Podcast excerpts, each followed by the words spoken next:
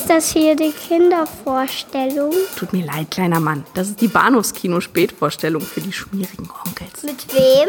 Mit Patrick Lohmeier und Daniel Gramsch.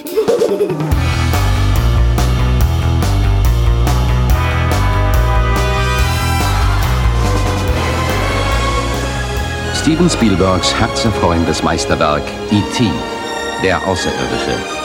Eine Geschichte, die die Welt berührt hat.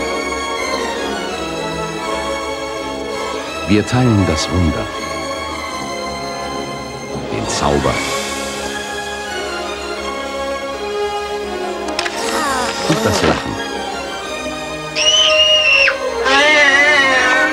Ich werde ihn behalten, Michael. Wir teilen die Tränen und die Freude. Sie telefonieren nach Hause.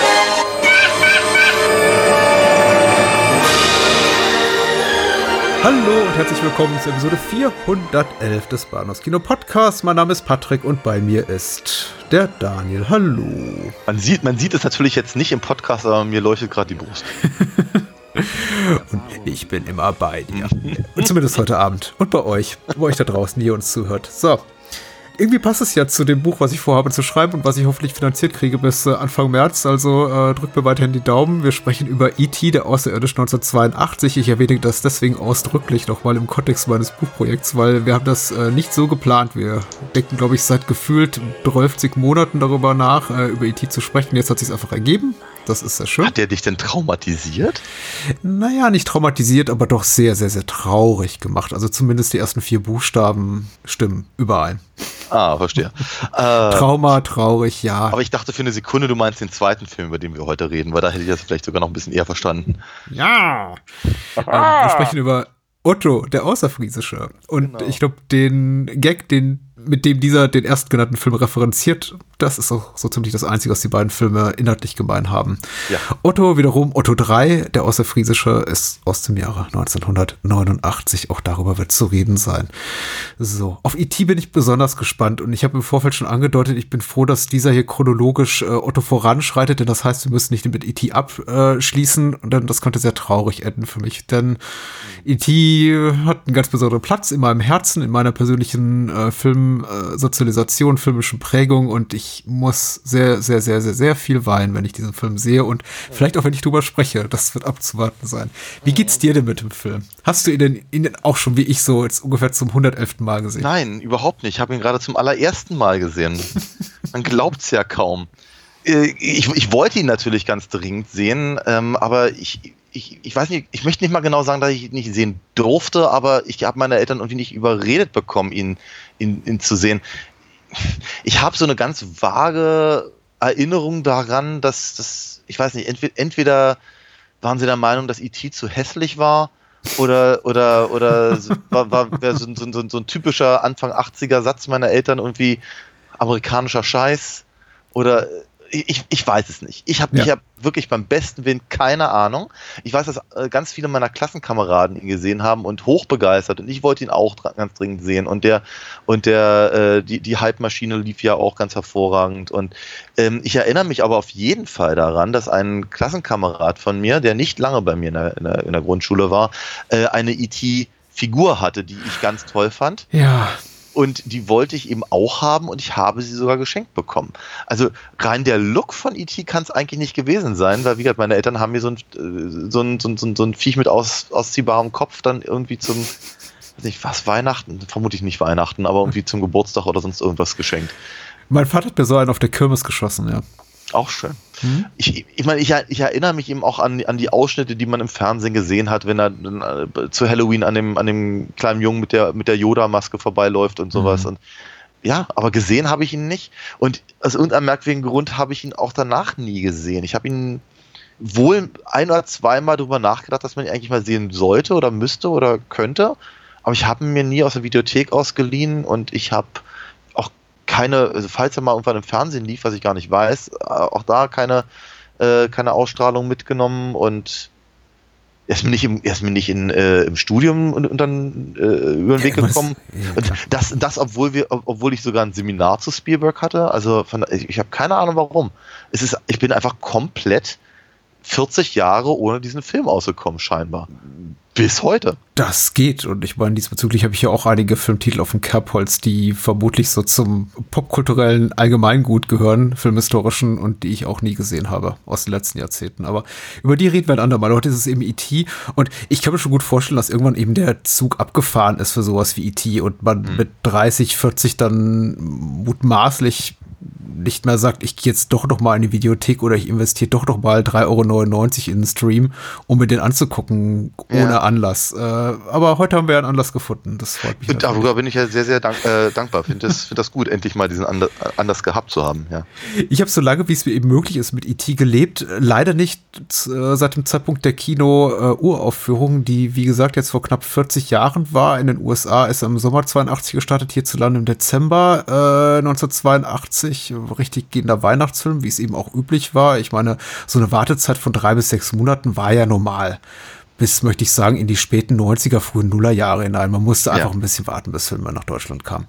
Na klar. Und äh, mit E.T. war das eben nicht anders. Die Halbmaschine rollte noch und nöcher. Habe ich natürlich nicht so wahrgenommen, äh, 82, weil ich äh, zarte drei Jahre alt war. Aber als er denn dann eben auf VS verfügbar war und spätestens als es zu der ersten Fernsehausstrahlung kam, 85, 86 muss das gewesen sein, da war ich natürlich sofort vor der Glotze und habe den auch bei nächster Gelegenheit auch auf Video besorgt. Besorgt, wie klingt das? Ich weiß es nicht. Ich glaube, einen etwas äh, älteren Nachbarsjungen darum gebeten, mir den auf Video aufzuzeichnen, obwohl wir noch keinen Videorekorder hatten. Der Videorekorder kam nach dieser VHS-Kassette, die irgendwann in meinem Besitz war. Und als äh, dann der Videorekorder da war, habe ich ihn auch rauf und runter gespielt und ähm, komplett verinnerlicht. Ich kann auch heute, obwohl ich ihn jetzt lange Zeit nicht gesehen hatte, immer noch fast in Gänze mitsprechen. Er lief jetzt um den Jahreswechsel rum bei ZDF Neo. Ich dachte, ich gucke mal fünf Minuten und bin dann komplett hängen geblieben und habe ihn jetzt nochmal geguckt zur Vorbereitung. Will heißen, ich habe ihn vor dieser ZDF Neo Wiederholung lange, lange Zeit nicht gesehen und merkte, oh, ich mag den eigentlich immer noch sehr, sehr gerne.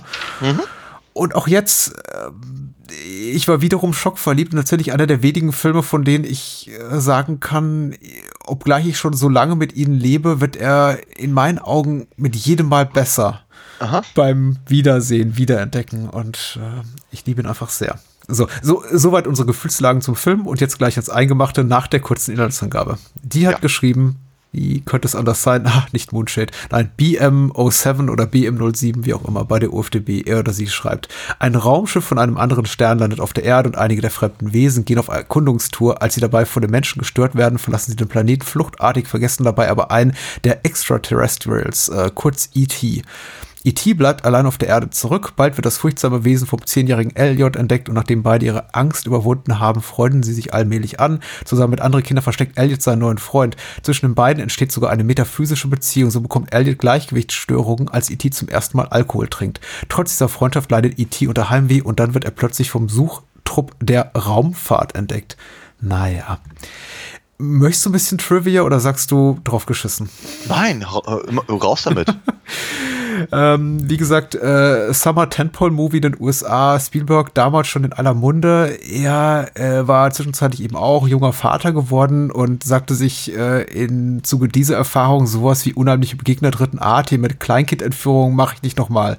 Diesmal mache ich einen kindgerechten Film und das hat er eben mit E.T. gemacht, äh, war unter anderem eben auch Kathleen Kennedys erste große Studioproduktion, die ja später das äh, Mastermind äh, werden sollte, äh, neben Spielberg hinter Amblin Entertainment, mhm. Spielbergs eigene Produktionsfirma, mit der eben das sie auch für Universal produziert hat. Es war ein vergleichsweise gering budgetierter Film, also immer noch solide budgetiert mit 10, 11 Millionen Dollar, aber eben für Spielberg-Verhältnisse in einem Rahmen, wo man sagen könnte, der hätte auch mehr Kohle haben können, hätte das denn gewollt. Aber Spielberg hat eben größtmöglichen Wert gelegt auf inhaltliche Unabhängigkeit.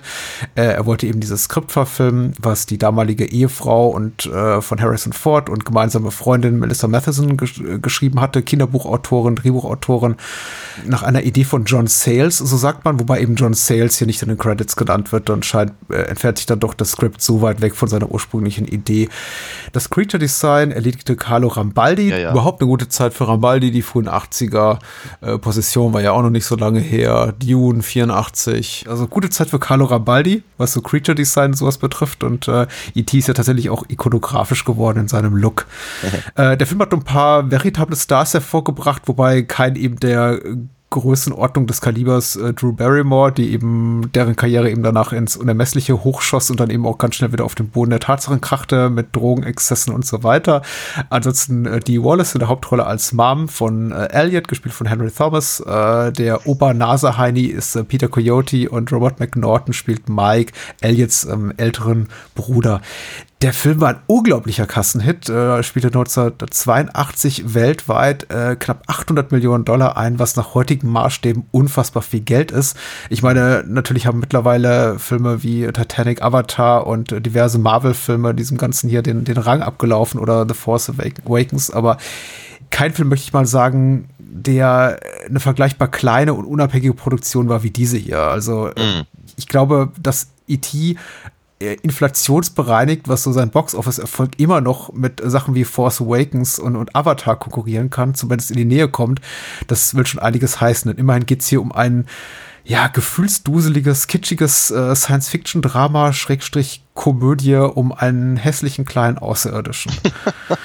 und äh, soweit soll es auch erstmal gewesen sein. Wie hat es dir denn gefallen? John Williams hat den Score geschrieben, der auch Ja, seinen ja. äh, tollen Run der späten 70er und frühen 80er fortsetzt mit einem Ja. wiederum sehr denkwürdigen Score. Ja, ja, So, ja, ja. jetzt du, Und äh, das, also gerade, also ich habe ich hab immer so das Gefühl, gerade bei den, also bei, bei, viel, bei vielen äh, Spielberg-Filmen, äh, die nicht in Indiana Jones sind, äh, ist, ist ja, sagen wir, der, der John Williams Score, das, was mir da meistens noch am, am, äh, am ehesten im, in Gedächtnis bleibt. Mhm. Und natürlich genau hier in dem Fall äh, kannte ich den natürlich auch schon in- und auswendig, äh, bevor, bevor ich jetzt den Film gesehen habe. Also zumindest das, das, das Hauptthema, das einem ja überall um die Ohren geblasen Ist es dir wurde. denn aufgefallen, dass man das Hauptthema ganz lange Zeit nicht hört? Dass wir nur einen Ja. Vorspann haben, nur mit Ja, hier? ja, ja. Ist mir, ist mir aufgefallen ähm, und dachte, wann kommt es denn nur endlich? es, es, es, es gibt ja, also neben, neben der kleinen Geschichte mit der, äh, mit der mit dem Püppekind vom, von meinem Klassenkameraden, äh, gibt es ja noch eine, noch eine andere kleinere, kleineres Anekdötchen, das hat dann auch ein bisschen was mit, mit John Williams Score zu tun. Ähm, vor vielen, über 20 Jahren war ich ja auch irgendwann mal in den Universal Studios in, in, in Hollywood und da hatten sie zumindest, ich weiß nicht, ob sie es immer noch haben, aber damals hatten sie auf jeden Fall einen, einen Ride, der, glaube ich, so ein bisschen so sein sollte wie die, wie, wie die, wie, wie die Peter Pan-Attraktion. Also du, du fliegst halt im Prinzip über, über E.T.s Planeten äh, auf Fahrrädern. Also du sitzt halt auf, auf, auf Fahrrädern, die an, an, an so einem Stangenleitsystem Mhm, sind und du, du fliegst halt quasi darüber. So, du sollst halt, im im Prinzip ist der, ist der Planet von E.T.s Leuten krank und du sollst ihn durch deine Radtour da äh, retten. Und Mhm. dann, kann, dann sie, siehst du halt all diese, diese komischen, also was man halt auch am Anfang vom Film hat, diese ganzen komischen Pilz-Dinger und, und die Blumen, diese seltsamen und Mhm. Und da haben sie halt ganz viel, ganz viel mit, mit Gerüchen gearbeitet und seltsamen äh, Farben und Geräuschen und die ganze Zeit blärt halt äh, John Williams da durch die Gegend. War nicht so beeindruckend als dieser Ride, wohlgemerkt. Aber äh, ja, also spätestens da, da konnte ich dann die Musik danach mitpfeifen. Das Oh. ist nebenbei gesagt. Ähm, nein, äh, nee, mir, hat er, mir, mir hat er gut gefallen, durchaus. Äh, Ich habe natürlich eben einfach, ich, ich habe halt einfach null emotionale Bindung an diesen Film. Also gar nicht, gar nicht. Und äh, hatte am Anfang auch so einen leichten, äh, so eine, ich habe so eine leichte Panik geschoben, dass eben, äh, dass, dass das Gefühlsduselige, das Spielberg ja gerne mal reinbringt, halt einfach ein bisschen Überhand nimmt und mir einfach wie auf, sch- schnell auf den Keks gehen könnte äh, und so, aber äh, der der Film hat sich dann auch relativ, relativ schnell gefangen oder zum, oder oder mich gefangen wäre vielleicht die, die richtige Formulierung, weil ich irgendwann dann doch sehr sehr in der Story drin war, die ich dann allerdings auch als erstaunlich dünn empfand. Also, äh, fand, also äh, es es sind halt immer so viel, viele aneinandergereihte kleine Szenchen, die für sich genommen irgendwie putzig sind oder, oder, oder auch, auch, auch dramatisch oder, oder wie auch immer, auch durchaus spannend. Der Film hat ja durchaus auch seine spannenden Momente. Mhm. Und wenn es dann gegen Ende geht, dann habe ich so das Gefühl, E.T. war doch, also rein, gefühlt keine Woche bei denen. Da war doch irgendwie zwei, drei Tage. Warum, warum, warum, warum sind alle, also abgesehen davon, dass sie natürlich fasziniert sind von diesem außerirdischen Wesen, das, das glaube ich ihnen ja sofort, aber warum, warum sind sie auf einmal innerhalb von zwei, drei Tagen irgendwie die besten Freunde, die, äh, die alles für ihn tun. Also wird praktisch nicht, nicht die Verbindung zwischen Elliot und, und, und E.T. Das, Mhm. das verstehe ich ja durchaus auf dieser, auf dieser übernatürlichen Ebene. Aber eben gerade, gerade wenn eben äh, der Bruder Mike, Mike? Ja, Ja. dann irgendwie sein, seine Kumpels ranholt und die haben, die äh, halt irgendwie quasi von, von, von 0 auf 100 Mhm. dabei sind und sich zu halben Rettern äh, aufschwingen und so. Das, das okay, wo Mhm. kommt das jetzt auf einmal her? Also, ist, ähm, ansonsten mochte ich aber, ich, ich mochte die, ähm, diese sehr leichte Stimmung des Films. Also es fühlte sich alles sehr, ja, so, so als, als, an, als würde es leicht von der Hand gehen. Und, und, und eine, eine ich, fühl, ich fühlte mich, also auch, auch wenn ich ihn nicht als Kind gesehen habe, fühlte ich mich aber so in die Gefühlswelt zurückversetzt. Mhm. Wie auch zu Sachen, was ich keine Ahnung, die ich eben tatsächlich gesehen habe, wie was ich keine Ahnung, bei den Goonies oder sowas. Ja, ja. Dass der Film erzählerische Schwächen hat, in dem Sinn, dass nicht alles ganz nachvollziehbar ist, ja, kann ich verstehen, aber tatsächlich muss ich das nur, kann ich das nur auf so einer abstrak abstrakten Ebene verstehen. Denn für mich hat es Hm. eben als Kind Sinn ergeben. Insofern ergibt es für mich auch als Erwachsener Sinn, wenn dann eben äh, Mikes Buddies dann im späteren Verlauf des Films sich auf die BMX-Räder schwingen und sagen, hey, wir müssen E.T. retten, yeah, los geht's. Ich mir denke, hm, vielleicht für, einen Bruchteil einer Sekunde, ihr wart aber doch gar nicht dabei. Ihr wollt nur einfach dabei sein, dazugehören zu den coolen Ja. Kids. Aber ihr seid nicht cool, weil ihr wart den ganzen Film mit durch Assi. Aber na gut. äh, es ist eben so ein, also tatsächlich, äh, es, es ist merkwürdig, weil es ist ein, ein sehr amerikanischer Film. In jeglicher Form, was so seine popkulturellen Zitate betrifft, das ganze Setting mit diesem typischen amerikanischen Kleinstadt vor Ort. Es ist alles so unglaublich amerikanisch. Von Pets über Star Wars Spielsachen bis hin zu Reese's Pieces. Es ist alles, äh, es war so mein erster Einblick einfach in die amerikanische Psyche oder die amerikanische Kinderpsyche durch die Augen eben von Matheson und Spielberg und Kennedy. Ich habe mich da, davon komplett einnehmen lassen. Es hat mich komplett gepackt und es war für mich einfach so ein Sehnsuchtsort in diese Welt, immer auch von E.T. zurückzukehren, weil es irgendwie so magisch war, so, so unbeschwert, so, so, so selbstverständlich. Und heute blicke ich natürlich auch darauf mit ein bisschen kritischeren Auge und denke mir, ja, so, so ganz klar, warum A plus B gleich C ergibt oder zu C führt, ist das jetzt doch alles nicht, sagen wir mal, re- rein erzählerisch, gibt es das nicht her. Es ist einfach ein Film, den man nachfühlen kann, als wirklich sch- schlüssig nacherzählen kann und dadurch einem anderen Menschen eben die, die, die Magie des Films vermitteln kann.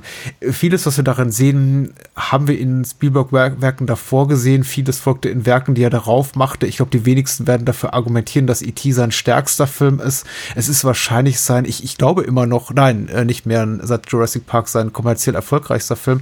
War es lange Zeit. Ich glaube, es war sowieso der erfolgreichste Film aller Zeiten für einen Zeitraum von zehn Jahren.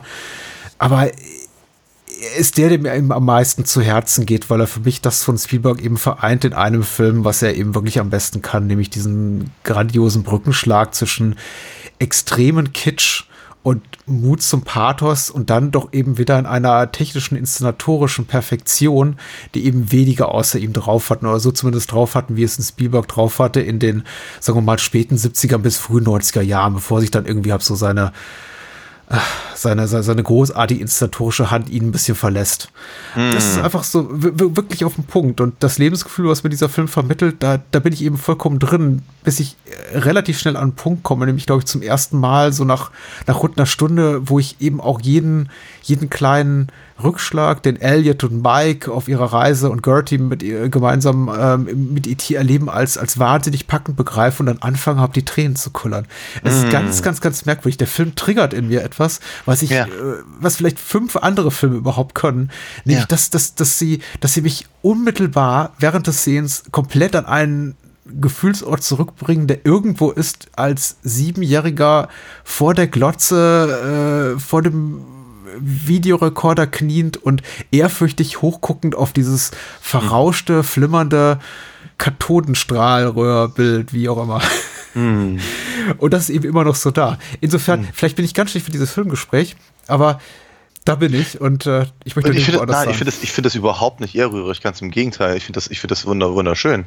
Gibt ja genug Filme, die das bei mir auch, auch äh, hinbekommen. Der ist es halt nur ausgerechnet nicht, aber das wäre sicherlich anders. Ja, das wird auch schwer, Hätt- ja. Hätte ich ihn, hätte ich ihn damals gesehen, Hm. könnte ich es halt unter Umständen noch, noch, noch mehr nachvollziehen. Hm. Aber der Film ist natürlich schon so gemacht, dass das äh, ist, halt, sagen wir mal, dass ich, dass ich mir das halt gut vorstellen kann. Also weil, äh, natürlich auch, weil du es weil du's sehr gut äh, erklärst, aber äh, ich habe eben auch das Gefühl, dass der Film hat eben diese, diese enorme Emotionalität, um genau so etwas halt äh, anzuregen, habe ich so das Gefühl. Ja. Das ist ja etwas, was Spielberg auch, auch lange Zeit in seiner Karriere vorgeworfen wurde. Ich glaube, so richtig abgelegt hat das eigentlich erstmals mit Schindlers Liste. Also selbst, selbst noch vor hier ähm, ähm, äh, Empire of the Sun Mhm. äh, hat ja auch noch durchaus so, so, so Kitsch-Momente, äh, obwohl er sich einem, einem, einem sehr ernsten Thema äh, widmet. Und äh, ich glaube, ich glaube, sagen wir mal, wegen, während äh, halt viele seiner Filme die Hochachtung des Blockbuster-Erfolgs genossen, waren sie eben, sagen wir mal, gerade durch die Gefühlsduselei ja eben auch äh, gerne im Feuilleton halt nicht so wohl an, also wohl gelitten einfach. Ja, ja, ja. Ich glaube auch, das hat sich halt erst, erst später ge, ge, gelegt, äh, eben, weil er eben gezeigt hat, dass er auch anders kann. Ne? Das ist ja Mhm. gerade in Deutschland bei, bei, bei Rezensienten ganz, ganz wichtig, ne? dass, dass, dass äh, erf- erfolgreiche Filme ja auch so etwas wie Kunst sein können und dass man in Comics Geschichten erzählen kann. Da sind die immer, immer noch immer alle ganz, ganz erstaunt. Wenn, wenn man es ganz genau nimmt, dann ist auch die erste halbe, halbe dreiviertel Stunde ist doch ein, ein großer Werbelauf für die Kenner Star Wars äh, Spielzeug. Äh, Ja, natürlich. Ja. Ne? Und äh, können wir, also abgesehen davon, dass, er ein guter Kumpel von George Lucas äh, ist, ähm, könnten wir ja fast überlegen, ob da ein bisschen was vom Budget herkam. Aber äh, auch, auch da ist natürlich, das, das ist natürlich auch aber ganz, ganz clever eingesetzt, weil auf die Art und Weise fühlt sich natürlich ein Kind Anfang der 80er super abgeholt. ja, klar. Weil, weil en- entweder wollte man das haben oder man hatte es. Und dann äh, in, in, in, beiden, in beiden Fällen äh, hat man sich gefreut, das zu sehen, meine ich. Ne? Da- ist mit Sicherheit Geld geflossen. Also die, diese Geschichte rund um Reese's Pieces, die eben Elliot hier verstreut, um quasi E.T. Ja. auf die Fährte nach Hause, zu ihm nach Hause zu locken, die ähm, ist ja schon quasi legendär, dass sie eigentlich versucht haben, einen Deal mit M&M's einzutüten und M&M's eben gesagt hat, "Mm, der Außerirdische sieht echt komisch aus. Ich glaube nicht, dass diese Geschichte geeignet ist, um unser Produkt zu präsentieren. Und Ja. äh, sagen wir mal so, M&M's äh, hat sich kontinuierlich gleichbleibend gut verkauft, während die ähm, Verkäufe von Reese's Pieces irgendwie sich verhundertfacht Ja. haben nach dem Film. Die sind aber nicht auch lecker, die Dinger. ja, natürlich. Aber jetzt ist es eben, ich, äh, was, was, was ich halt meinte, ist eben dieses, dieser Wiedererkennungswert vom, also wenn da im, um, im Hintergrund der TIE Fighter rumsteht Mhm. oder sowas. Klar. Sagt man halt, wie halt entweder sagt man als Kind, toll, den habe ich, ich bin wie Elliot. Bei mir könnte auch jederzeit E.T. auftauchen, weil mein, bei mir zu Hause steht der TIE Fighter. Mhm. Oder aber ich bin ein Kind und sage, ich hätte den aber auch gerne. Mensch, Elliot ist so cool, weil der hat den. Also Du meinst sehr effektive Cross-Promotion hier. sehr, sehr effektiv, ja. Und ähm, äh, ein Schelm, der Böses dabei denkt. Aber ich meine, Mhm. ganz ehrlich, sowas ähnliches haben sie mit Joey auch versucht und es war nicht so erfolgreich. Aber dazu vermute ich auch mehr in deinem Buch, ne? Ja, vermutlich, ja.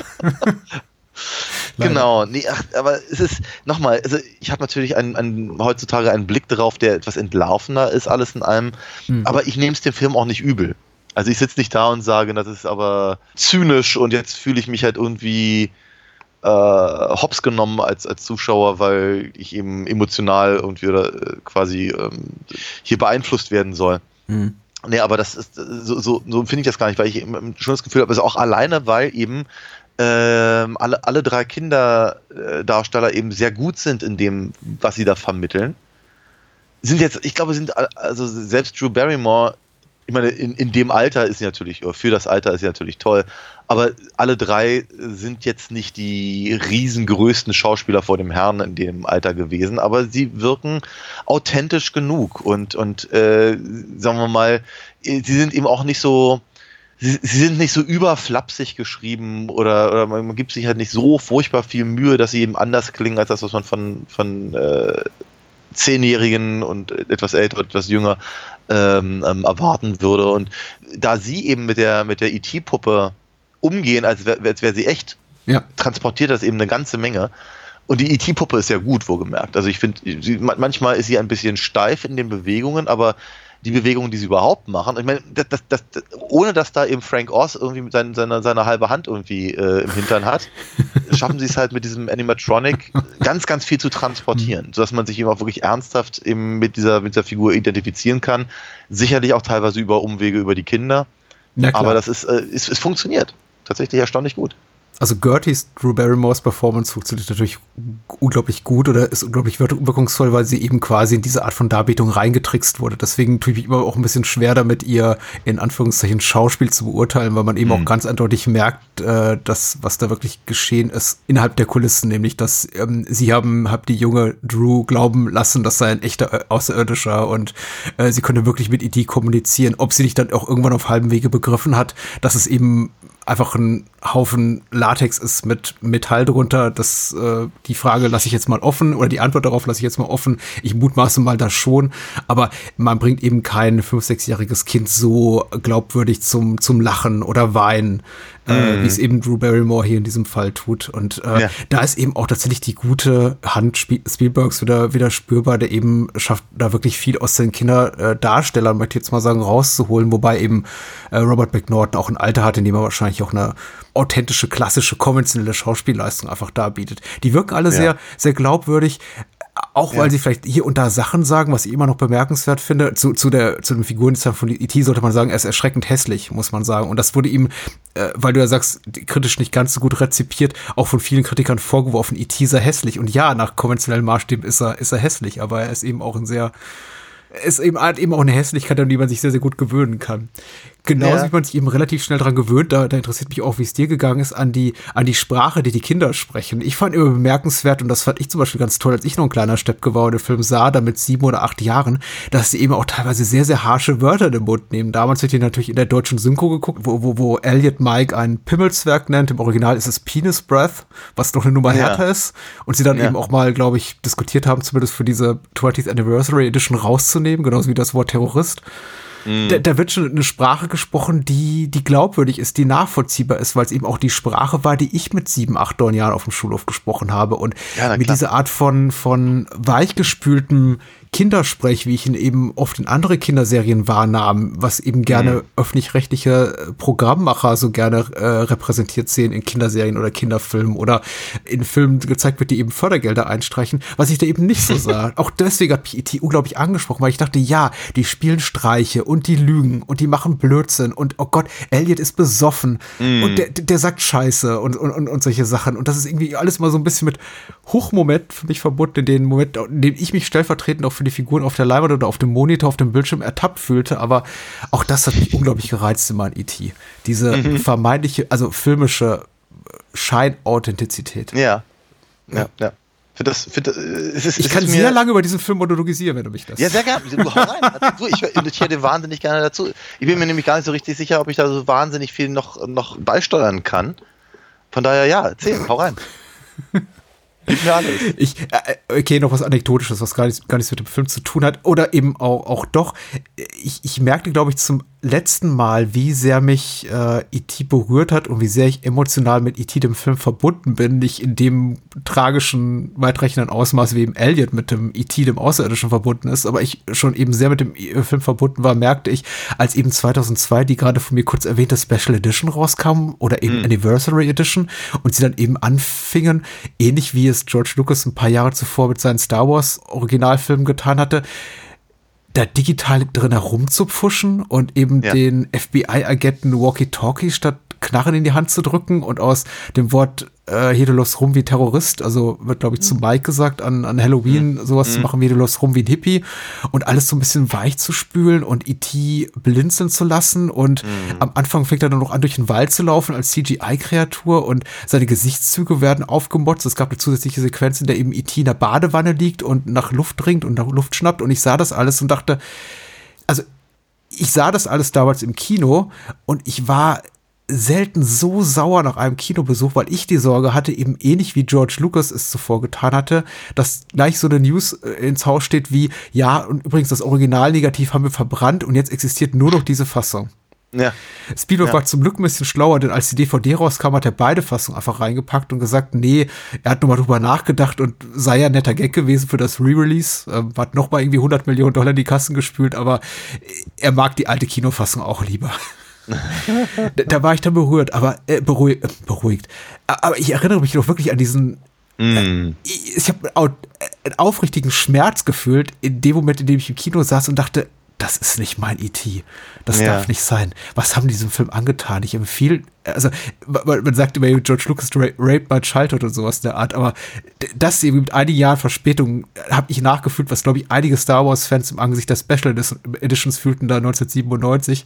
Als Ja, wobei die Special Editions, glaube ich, tatsächlich gar nicht so sehr das Problem waren. Das waren dann mehr die Prequels. Aber Ja, das hat sich genau. ja mittlerweile auch wieder geändert. Und genauso hat sich der Spielberg auch geändert, sodass er, dass, Mhm. dass mir zum Beispiel möglich war, jetzt eben die, die originale Fassung zu gucken. Und da bin ich auch sehr dankbar für. Hm? Die ist auch mittlerweile die einzige, die noch zum Stream und auf HD-Medien verfügbar ist. Ich, ich, ich mutmaße mal, Kaffeesatzleserei, Spielberg selber und Kennedy und Co. sind selber ein bisschen peinlich berührt, ob der auch, ich glaube, im Zuge von 9-11 herrschenden, etwas überbordenden Vehemenz, mit der da versucht wurde, alles möglichst inhaltlich glatt zu bügeln, sodass da nichts mehr drin ist in E.T., bei dem irgendein Jugendschützer, ein gemutmaßter Jugendschützer sagen könnte, nee, nee, nee, so geht das gar nicht. Das kann man keinem Film, keinem Ki- Kind mehr zumuten. Ja. Äh, jetzt dürfen wir eben mit dem Film wieder leben, so wie er ist. Und äh, wie gesagt, er hat Schwächen. Das, dieses ganze Product Placement ist auch eine Sache, die ich früher cooler fand, als es eben, als ich mich eben fragte, was ist denn hier? Was sind denn Reese's Pieces? Und ach, guck mal, hier das äh, Star Wars und ich darf Star Wars immer noch nicht sehen. Auf der anderen Seite, ja, es befriedigt natürlich auch so ein bisschen das eigene Ego, wenn man sagt, ach, guck mal, der Junge hat auch einen Pilzspender. Genau ja, ja, ich. klar. ja, genau das habe ich ja vorhin versucht zu sagen, ja. Ja, ja, ich weiß. Das ist schon anspaß. Das ist, schon, das ist auch schon toll. Und wie gesagt, der, der Ort, geografisch wie kulturell, ist so weit von mir weg. Also die Welt, in der Elliot lebt, äh, in der abends Dungeons and Dragons gespielt wird, während die Mutter irgendwie quarzend an der, an der Spüle steht und über den äh, Vater lamentiert wird, der eben die Familie verlassen hat und äh, genau Dungeons and Dragons auf dem Küchentisch und äh, Pizza wird geordert. Das ist super Ja. weit weg von mir gewesen, aber es war echt der Ort, an dem ich gerne sein wollte. Und ehrlich gesagt, Dee Wallace, ich bin froh, dass wir sie relativ häufig hier auch bei uns im Podcast haben. Mhm. Dee Wallace auch für mich damals so eine so, so eine Traummutti. Ich möchte sie nicht aufgeben. Also meine eigene Mutti möchte ich nicht aufgeben, aber ich fand die schon richtig cool. Also guck mal, was die anhat. Die feiert mit ihren Kindern Halloween. Ja, ja. In so einem Ja. Katzenkostüm. Ja. ja. Was offenkundig auch wirklich zum guten Ton gehört. Also, Ja. ja mein, mein, mein Regisseur macht das ja auch immer. Schickt, schickt immer jedes Jahr ganz, ganz tolle Fotos von, von sich und seiner Familie in passenden, aufeinander abgestimmten Kostümen. und großartig. äh, genau. Ähm, ja, ich, also wie gesagt, ich, ich hatte das logischerweise nicht und ich hatte das nie, weil ich ihn nicht gesehen habe, aber natürlich hatte ich das in anderen in anderen Instanzen, äh, gerade zum Beispiel das Pizza bestellen, das kann ich ihm total nachvollziehen, äh, weil das in amerikanischen Filmen ja relativ häufig vorkam. Und bei uns war das halt überhaupt nicht möglich. Ne? Wir hatten hier, keine Ahnung, vielleicht drei oder vier Pizzerien halbwegs in Fahrweite und die hatten eben auch keinen Lieferservice. Ja, das war das, das, das, das höchste der Gefühle wäre gewesen, anzurufen und es selber abzuholen. Ähm, aber selbst das haben wir irgendwie ehrlicherweise nur zu hohen Festtagen gemacht und äh, ansonsten wurde eben gekocht. Aber ich meine, ganz ehrlich, die Wallace regt sich ja auch auf, dass die einfach, einfach über ihre Kreditkarte offenkundig sich eine Pizza bestellt haben, Oh, eine. Kreditkarte, genau. Oh Gott, Ja, ja, das ja. kannte ich ja alles gar nicht beim unterfränkischen Kaffee, in dem es eben nur einen Griechen, da gab es einen Griechen in der Mehrzweckhalle und bei dem Griechen gab es eigentlich nur Pizza. Geil. War, war, war, war essbar, aber das war nicht die Pizza, so wie ich sie kannte, aus amerikanischen Filmen, die eben aus Legeware groß war. Das war ein Teppich, der in Käse ersoff. Geil. Ja. In Pappkartons. ach. Aber ja, und äh, sagen wir mal so, all das, was du beschreibst, äh, äh, ha- habe ich, ko konnte ich, glaube ich, jetzt auch ganz gut erkennen und nachvollziehen und, und, und, und, und wahrnehmen und so, aber eben, wie gesagt, aus eigener Erfahrung, aus erster Hand habe ich es halt leider nicht. Und ehrlicherweise, ich, ich glaube, ich bin ein bisschen traurig, dass ich das nicht habe, weil ähm, der, der, der Film hätte halt echt das Potenzial dazu gehabt, ein ganz großer Klassiker meiner Kindheit zu sein, was er eben aber nun mal leider nicht ist. Ja, No. Kann ja noch kommen. Vielleicht schläfst du noch ein paar Mal drüber und denkst du plötzlich, äh, vielleicht, vielleicht packt dich ja die Magie von E.T. retroaktiv mit so vielen Jahren Verspätung. Ich bin mir nicht so sicher. Es gibt wenige Filme, die auch so bei mir geblieben sind wie dieser. Und ich, äh, wie gesagt, ich hatte ihn lange Zeit auch gar nicht mehr gesehen und das auch gar nicht mehr so auf dem Schirm. Aber als jetzt eben um den Jahreswechsel rum diese TV-Ausstrahlung kam, in wirklich nicht guter Qualität, äh, weder HD-Bild noch eben ja, sagen wir mal, in der Form, ja, Abspann abgeschnitten und so, wie ich gerne Filme gucke. Aber trotzdem, ich, ich war wieder vollkommen dabei und jetzt das besondere Vergnügen, diesmal den Film wiederzusehen, war tatsächlich, dass mir all diese Kunstgriffe, auch die Spielberg anwendet, um den Film so atmosphärisch dicht zu machen und auch so packend, mir bewusster werden vom eben fehlenden Score während der Opening Credits bis hin, ja, auch was den Score betrifft, dass eben John Williams immer wieder sein, sein Theme da einfädelt bis hin zu der Art und Weise, wie Peter Coyote eben als äh, feindselige Erwachsenenfigur ja. genau porträtiert wird, eingeführt wird. Wir sehen auch, ich weiß nicht, ob dir das aufgefallen ist, bis, glaube ich, Minute 80, 85, 90, kein Erwachsenen, ne? Ja. Hüft aufwärts, außer ja. der Mutter. Richtig. Äh, was ich sehr mit den Peanuts verbinde immer. Das, oh, die, die, Oder die Tom und Jerry. Kurz, das ist, danke, dass du es erwähnst. Ich, ich habe es fast vergessen. Ich, wir, hatten, wir hatten beim Streamen hatten wir ein Problem. Okay. Und in der Szene, in der, in der äh, Elliot besoffen wird, weil E.T. was trinkt, mhm. hat irgendwie das, das Signal bei uns hier irgendwie Menkenke gemacht. Äh, und auf einmal lief alles ganz langsam. Mhm. Und die Lehrerstimme klang oh. so. ich dachte so bei mir, weil, weil eben wird E.T. ja sich auch gerade da besäuft, dachte ich, das ist gewollt. Dachte, das, das soll so sein. Ich dachte halt als allererstes an die Peanuts, die halt wenn, ne, ja, Frau Lehrerin, ne, und so. Also dann fiel mir aber irgendwann auf, nee, da ist irgendwas, das, was, das, das, das geht so nicht. Hab's nochmal von vorne gestartet, dann lief die Szene halt normal. Da dachte ich mir, okay, jetzt ergibt es mehr Sinn. Aber es hätte eben so schön gepasst, also gerade in dieser Szene. Aber äh, lustig, wie du das Phänomen beschreibst. Unser Media Receiver, und ich glaube, wir sind nicht beim selben äh, Online-Dienstleister, macht genau das Gleiche, wenn das Bild eben äh, abkackt, beziehungsweise unsere Internetverbindung hakt. Das wird einfach immer langsam. Stimmt, wäre auch eine interessante Idee gewesen, wobei nicht passend eben zu diesem Film.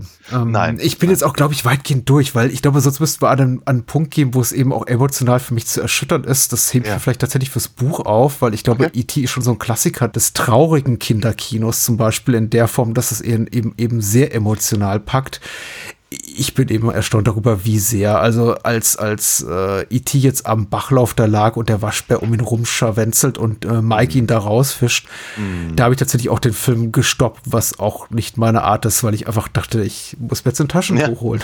Das ist ja auch dramatisch. ja. Äh, es macht mich komplett fertig. Also E.T. ist auch, ich, ich glaube, diese Hässlichkeit von E.T., die ihm ja so eigen ist, die und, und auch zu eigen ist und eigen ist und eigenartig ist auch irgendwie und eine unkonventionelle Wahl. Ich finde auch eine mutige Wahl, deswegen auch erwähne ich das mit dieser mit diesem quasi Independent-Status, den diese Produktion hat, auch ganz bewusst. Ich glaube, hätte sowas ein Studio durch, durchwinken müssen, hätten gesagt, nee, nee, also das konnte Spielberg hier nur machen, weil es eben sein eigenes Geld war. Das ist schon bemerkenswert und das sorgt eben auch, glaube ich, dafür, weil eben E.T. nicht so dieser, diese gefällige, diese glatte Normschönheit besitzt, dass ja. einem die Figur auch noch mal mehr ans Herz wächst. Die ist eben tollpatschig und ein bisschen hm. hässlich und ja. vielleicht auch nicht immer der Allerschlaueste. Ich meine, der öffnet einfach, ich wollte gerade sagen, eine Dose Faxe, das ist jetzt aber nicht, vielleicht Pepsi Blue, Blue Ribbon oder sowas. äh, und, und, und, betrinkt sich. Ähm, Heineken. Ja, ja genau. Da, äh, es schafft meinerseits und ich glaube auch für viele mhm. Millionen Kinder, was ja die Einspielergebnisse mutmaßlich belegen, eine unglaubliche Nähe und auch, glaube ja. ich, so ein Gefühl, was man immer wieder haben Ja, will. aber es ist natürlich so, ich meine, E.T., was, was habe ich zu meiner deutlich besseren Hälfte zwischendurch gesagt? Ich hatte das Gefühl, E.T. sieht ein bisschen aus wie eine Mischung aus äh, äh, der Schildkröte, aus ähm, äh, die unendliche Geschichte und, und was, was später aus, ähm, aus Michael Jackson geworden ist. Mhm. Aber hatte, mal, hatte, hatte den Namen piep ich weg, äh, den Film auch zum ersten Mal gesehen? Nein, nein, sie, sie, sie kannte ihn schon. Das ist, ist eine, eine der, der wenigen Filme, die sie schon kannte, bevor, bevor ich ihn gesehen habe. War sie ganz ja. stolz drauf. Aber der, der, hat ja durch, durch diese, diese kleine hohe Nase, durch diese großen Glubschaugen, mhm. er hat ja so einen, so eine, so eine, so eine Grundstruktur von Kindchenschema. Mhm. Ne, dann, ähm, aber die Haut ist halt irgendwie komisch und sieht auch ein bisschen, immer so ein bisschen glitschig aus. Aber er ist eben so tollpatschig und, und dann äh, macht er eben so komische, so komische Dinge, fällt, fällt um oder niest oder sonst irgendwas und dann fährt dann, fährt den, den Hals aus und all diese ganzen Sachen. Das, das Viech wird halt mit so viel Leben gefüllt, dass eben, dass es relativ leicht fällt, ihm halt die Emotionen mhm. zukommen zu lassen. Also es ist schon, es ist clever. Tatsächlich ist das Design clever. Äh, Ich habe noch eine letzte Frage an dich, ähm, mhm. weil ich bin zu befangen eben aufgrund meiner fast 40-jährigen Historie mit dem Film, um das äh, irgendwie nüchtern oder auch nur ansatzweise objektiv beurteilen zu können. Aber diese klassischen Kitsch-Momente, auch diese Momente großen Pathos, in dem dann E.T. vor dem Mond äh, radelt, äh, ja Elliot mit äh, E.T. im Bastkörbchen ähm, mm. und einfach John Williams Score dann voll aufspielt. Und mm. wie hast du das wahrgenommen? Ich sehe das heute, wenn ich ein bisschen kritischer drauf blicke oder versuche analytisch drauf zu blicken, als Moment, der, ich glaube, in den Händen von neun von zehn Filmschaffenden schiefgelaufen wäre. Im Sinne ja. von, da guckst du drauf und denkst, oh Gott, das jetzt ja. auch noch. Und also für mich wirkt der ja, aber wie ging es dir dabei? Naja. Der hemmungslose Kitsch. Der hemmungslose Kitsch na, 50 Prozent der hemmungslosen Kitsch-Momente kannte ich ja schon vorher. Mhm. Also nicht, nicht, dass ich den Film gesehen hätte, aber natürlich, das, das, mir das, hat es ja vorhin Amblin Entertainment genannt, da, da radelt es halt ja grundsätzlich, bevor jeder Film Ja, gerade dieser Moment wurde auch schon x-mal parodiert. Klar. Natürlich. Ähm, das heißt also, das, das, das hat an mir eher so ein, so ein Ach, da, da ist er endlich der Moment ja. äh, ausgelöst. Äh, aber nicht viel mehr als das tatsächlich. Fühlte mich halt nur sehr, sehr, sehr bedingt erhaben oder so durch die, durch die, durch das Auftönen der Musik und, und all das und die ikonografischen Bilder. Es ist aber natürlich schon so, dass ich kann mit dem kitschigen mit dem kitschigen Spielberg auch sehr, sehr wenig anfangen. Wir hatten uns ja darüber auch unterhalten, als es dann, als, als wir hier Jurassic Park dran mhm. hatten und den, den, muss ich ganz ehrlich sagen, ich mag den deutlich weniger als jetzt E.T. Hm. Der Film nimmt mich aber auch als, als, als quasi unbeleckten Zuschauer eben so mit auf die, auf die, die emotionale Reise, dass ich halt da auch durchaus mitgehe. Hm. Ich, hatte, ich hatte ehrlicherweise nicht ein einziges Mal so einen Moment, wo ich irgendwie mit dem Augen gerollt hätte. Und ich dachte, ach komm, haben wir es auch eine Nummer kleiner. aber, aber die Momente sind mir, also einige der Momente sind mir auf jeden Fall durchaus aufgefallen. Deswegen würde ich es, was du gerade gesagt hast, echt unterstreichen wollen. Äh, bei anderen wäre es, glaube ich, peinlicher gewesen. Aber der Film hält eben die. Der, der weiß ja, was. Der, der Film hält die Spannung, die trauergeladene Spannung dieses die, diesen Moment des Pathos unglaublich lang. Deswegen bin ich eben auch bis heute noch am Zögern, ob ich diesen Film bei einem neunjährigen Sohn zeige, denn ungleich eben zu vielen zeitgenössischen Produktionen, die Wert eben legen auf maximale Harmlosigkeit und selbst eben Momente der Spannung und, und Actionspitzen und einfach äh, traurige Momente verkürzen auf 30 bis 60 Sekunden. Ja. Sind wir hier in, eben in diesem Film 15 bis 20 Minuten der Annahme, zumindest glaube ich, wenn man mit einer jugendlichen, jungen Sensibilität rangeht, dass E.T. tot ist. Ja. Und der eben auch nicht mehr zum Leben erweckt. Dafür sind die Signale, ja. die uns eben die erwachsenen mhm. Figuren mit autoritärer Stimme geben, zu eindeutig, die da eben alle darauf insistieren, E.T. ist tot, Zeitpunkt des Todes, er ist tot. Elliot ja. findet dich damit ab, er ist tot. Elliot ja. heult wie ein Schloss und äh, ja. äh, Gertie tut das Gleiche. Mike steht auch das Pipi in den Augen. Also da bin ich wirklich jetzt wiederum mit dem etwas strengeren Blick eines äh, Filmpodcastes, der mit seinem anderen Lieblingsfilmpodcaster darüber reden möchte, etwas anders drauf als mit dem Auge dessen, der diesen Film schon ungefähr hundertmal gesehen hat und der eben ja. weiß, ach, das löst sich jetzt gleich auf, aber ich genieße auch diesen Moment der Trauer. Ich finde das aber bin, auch wichtig. Ich, bin mir nicht sicher, wie, wie, wie gut das mein, mein Kleiner verknuspern würde. Die Frage ist durchaus berechtigt, aber die Frage hat sich, glaube ich, bei uns früher nie einer gestellt. Das ist ja so gut, ja, richtig. Und ich finde, aber ich, find, ich finde, ich finde tatsächlich Trauerbewältigung und hm. wenn sie halt auch in so einem fiktionalen Zusammenhang äh, äh, stattfindet, ähm, ist, glaube ich, aber eine ganz wichtige, ganz wichtige mhm. Sache. Ich glaube ja, ich, ich weiß nicht so genau, wie ich als Kind reagiert hätte bei, bei, bei E.T.s vermeintlichen Tod. Ich glaube, ich hätte, und so ging es mir zum Beispiel bei sowas wie bei, keine Ahnung, Cup und Kappa zum mhm. Beispiel. Gott, was habe ich geheult bei Cup und Kappa im Kino. Ja, meine Mutter hatte sich irgendwie Sorgen gemacht wegen, wegen der, der, der äh, Bärattacke, dass die mich irgendwie verschreckt. Die fand ich pfiff. Ja, aber dass die am Ende nicht mehr Freunde sein können, das das fand ich traurig. Ja. Und da habe ich echt geheult. Und äh, ich glaube, ich glaube, dass E.T. am Ende halt gehen muss und, und, und Elliot halt alleine lässt und so. Äh, ich glaube, das, das hätte mich tatsächlich deutlich mehr äh, mitgenommen als, als das andere. Aber ich weiß es nicht. Es ist nur eine Mutmaßung, die ich natürlich nicht belegen kann. Ganz ehrlich, ich finde es gar nicht so also ich finde es tatsächlich ganz, gar nicht so schlecht, dass, äh, dass es eben auch Filme gibt, die eben, sagen wir mal, vielleicht auch eine, eine eine ernst gemeinte Sentimentalität haben. Mhm. Also eben keine, die irgendwie zynisch ist oder manipulativ oder beschönigend oder sonst was. Weil ich meine, E.T. und, und Spielberg gleich mit, die suhlen sich halt in ihrer Sentimentalität. Und ich finde das aber tatsächlich eine gute Sache. Ja, weil, weil der Film auch immer erarbeitet und damit ja, genau. verdient hat, ja. Genau, und dann, dann ist eben das Payoff für den Zuschauer ist eben einfach mal eine leere Kleenex-Packung. Ich meine nicht diese Art von Film, aber ähm, es, ist, es, ist, es ist total wichtig. Ich finde es total wichtig, dass man einfach mal auch beim Film irgendwie alles rauslässt, weil ich meine, dann ne, nach dem Regen ist die Luft ja auch meistens reiner.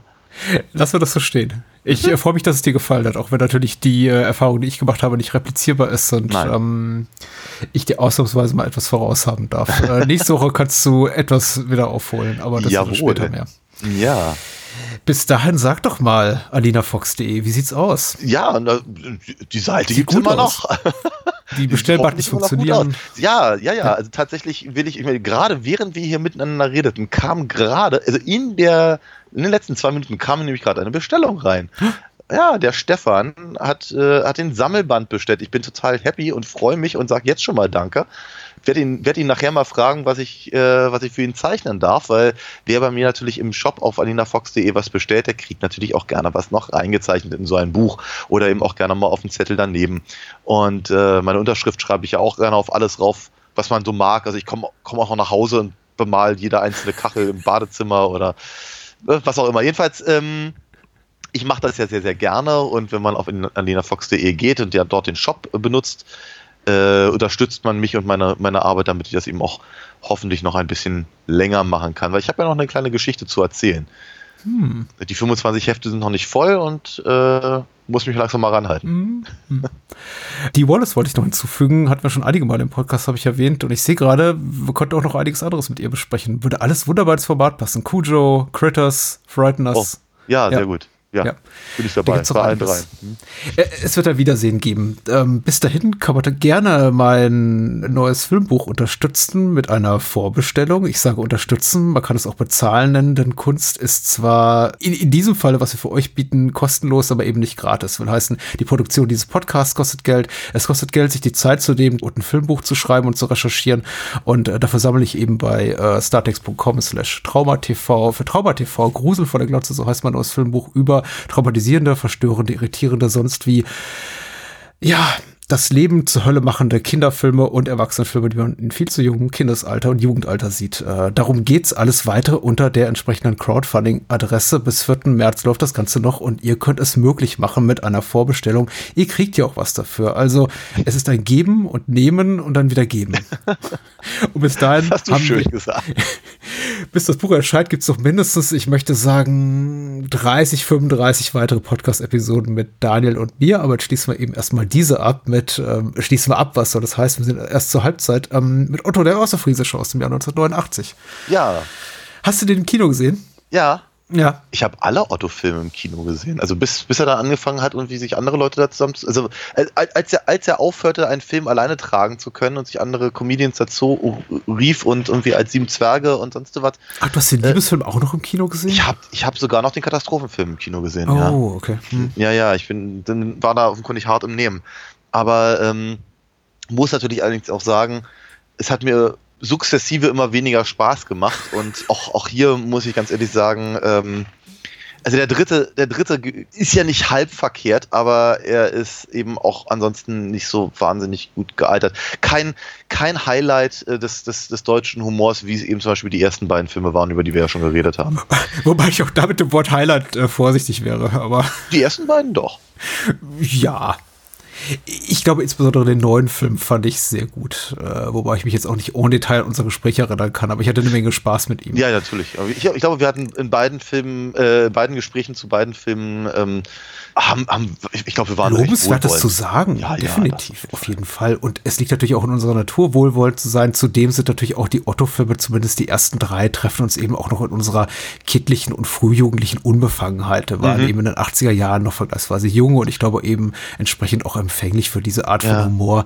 Wo- wobei- Wobei ich ja, glaube ich, hm? Wo- Genau, ich wollte auch sagen, wobei, ich wollte nämlich sagen, Wobei? ich halt tatsächlich im, im, beim dritten Film schon, schon etliche des, des Witze und Sketche mitreden Mhm. konnte.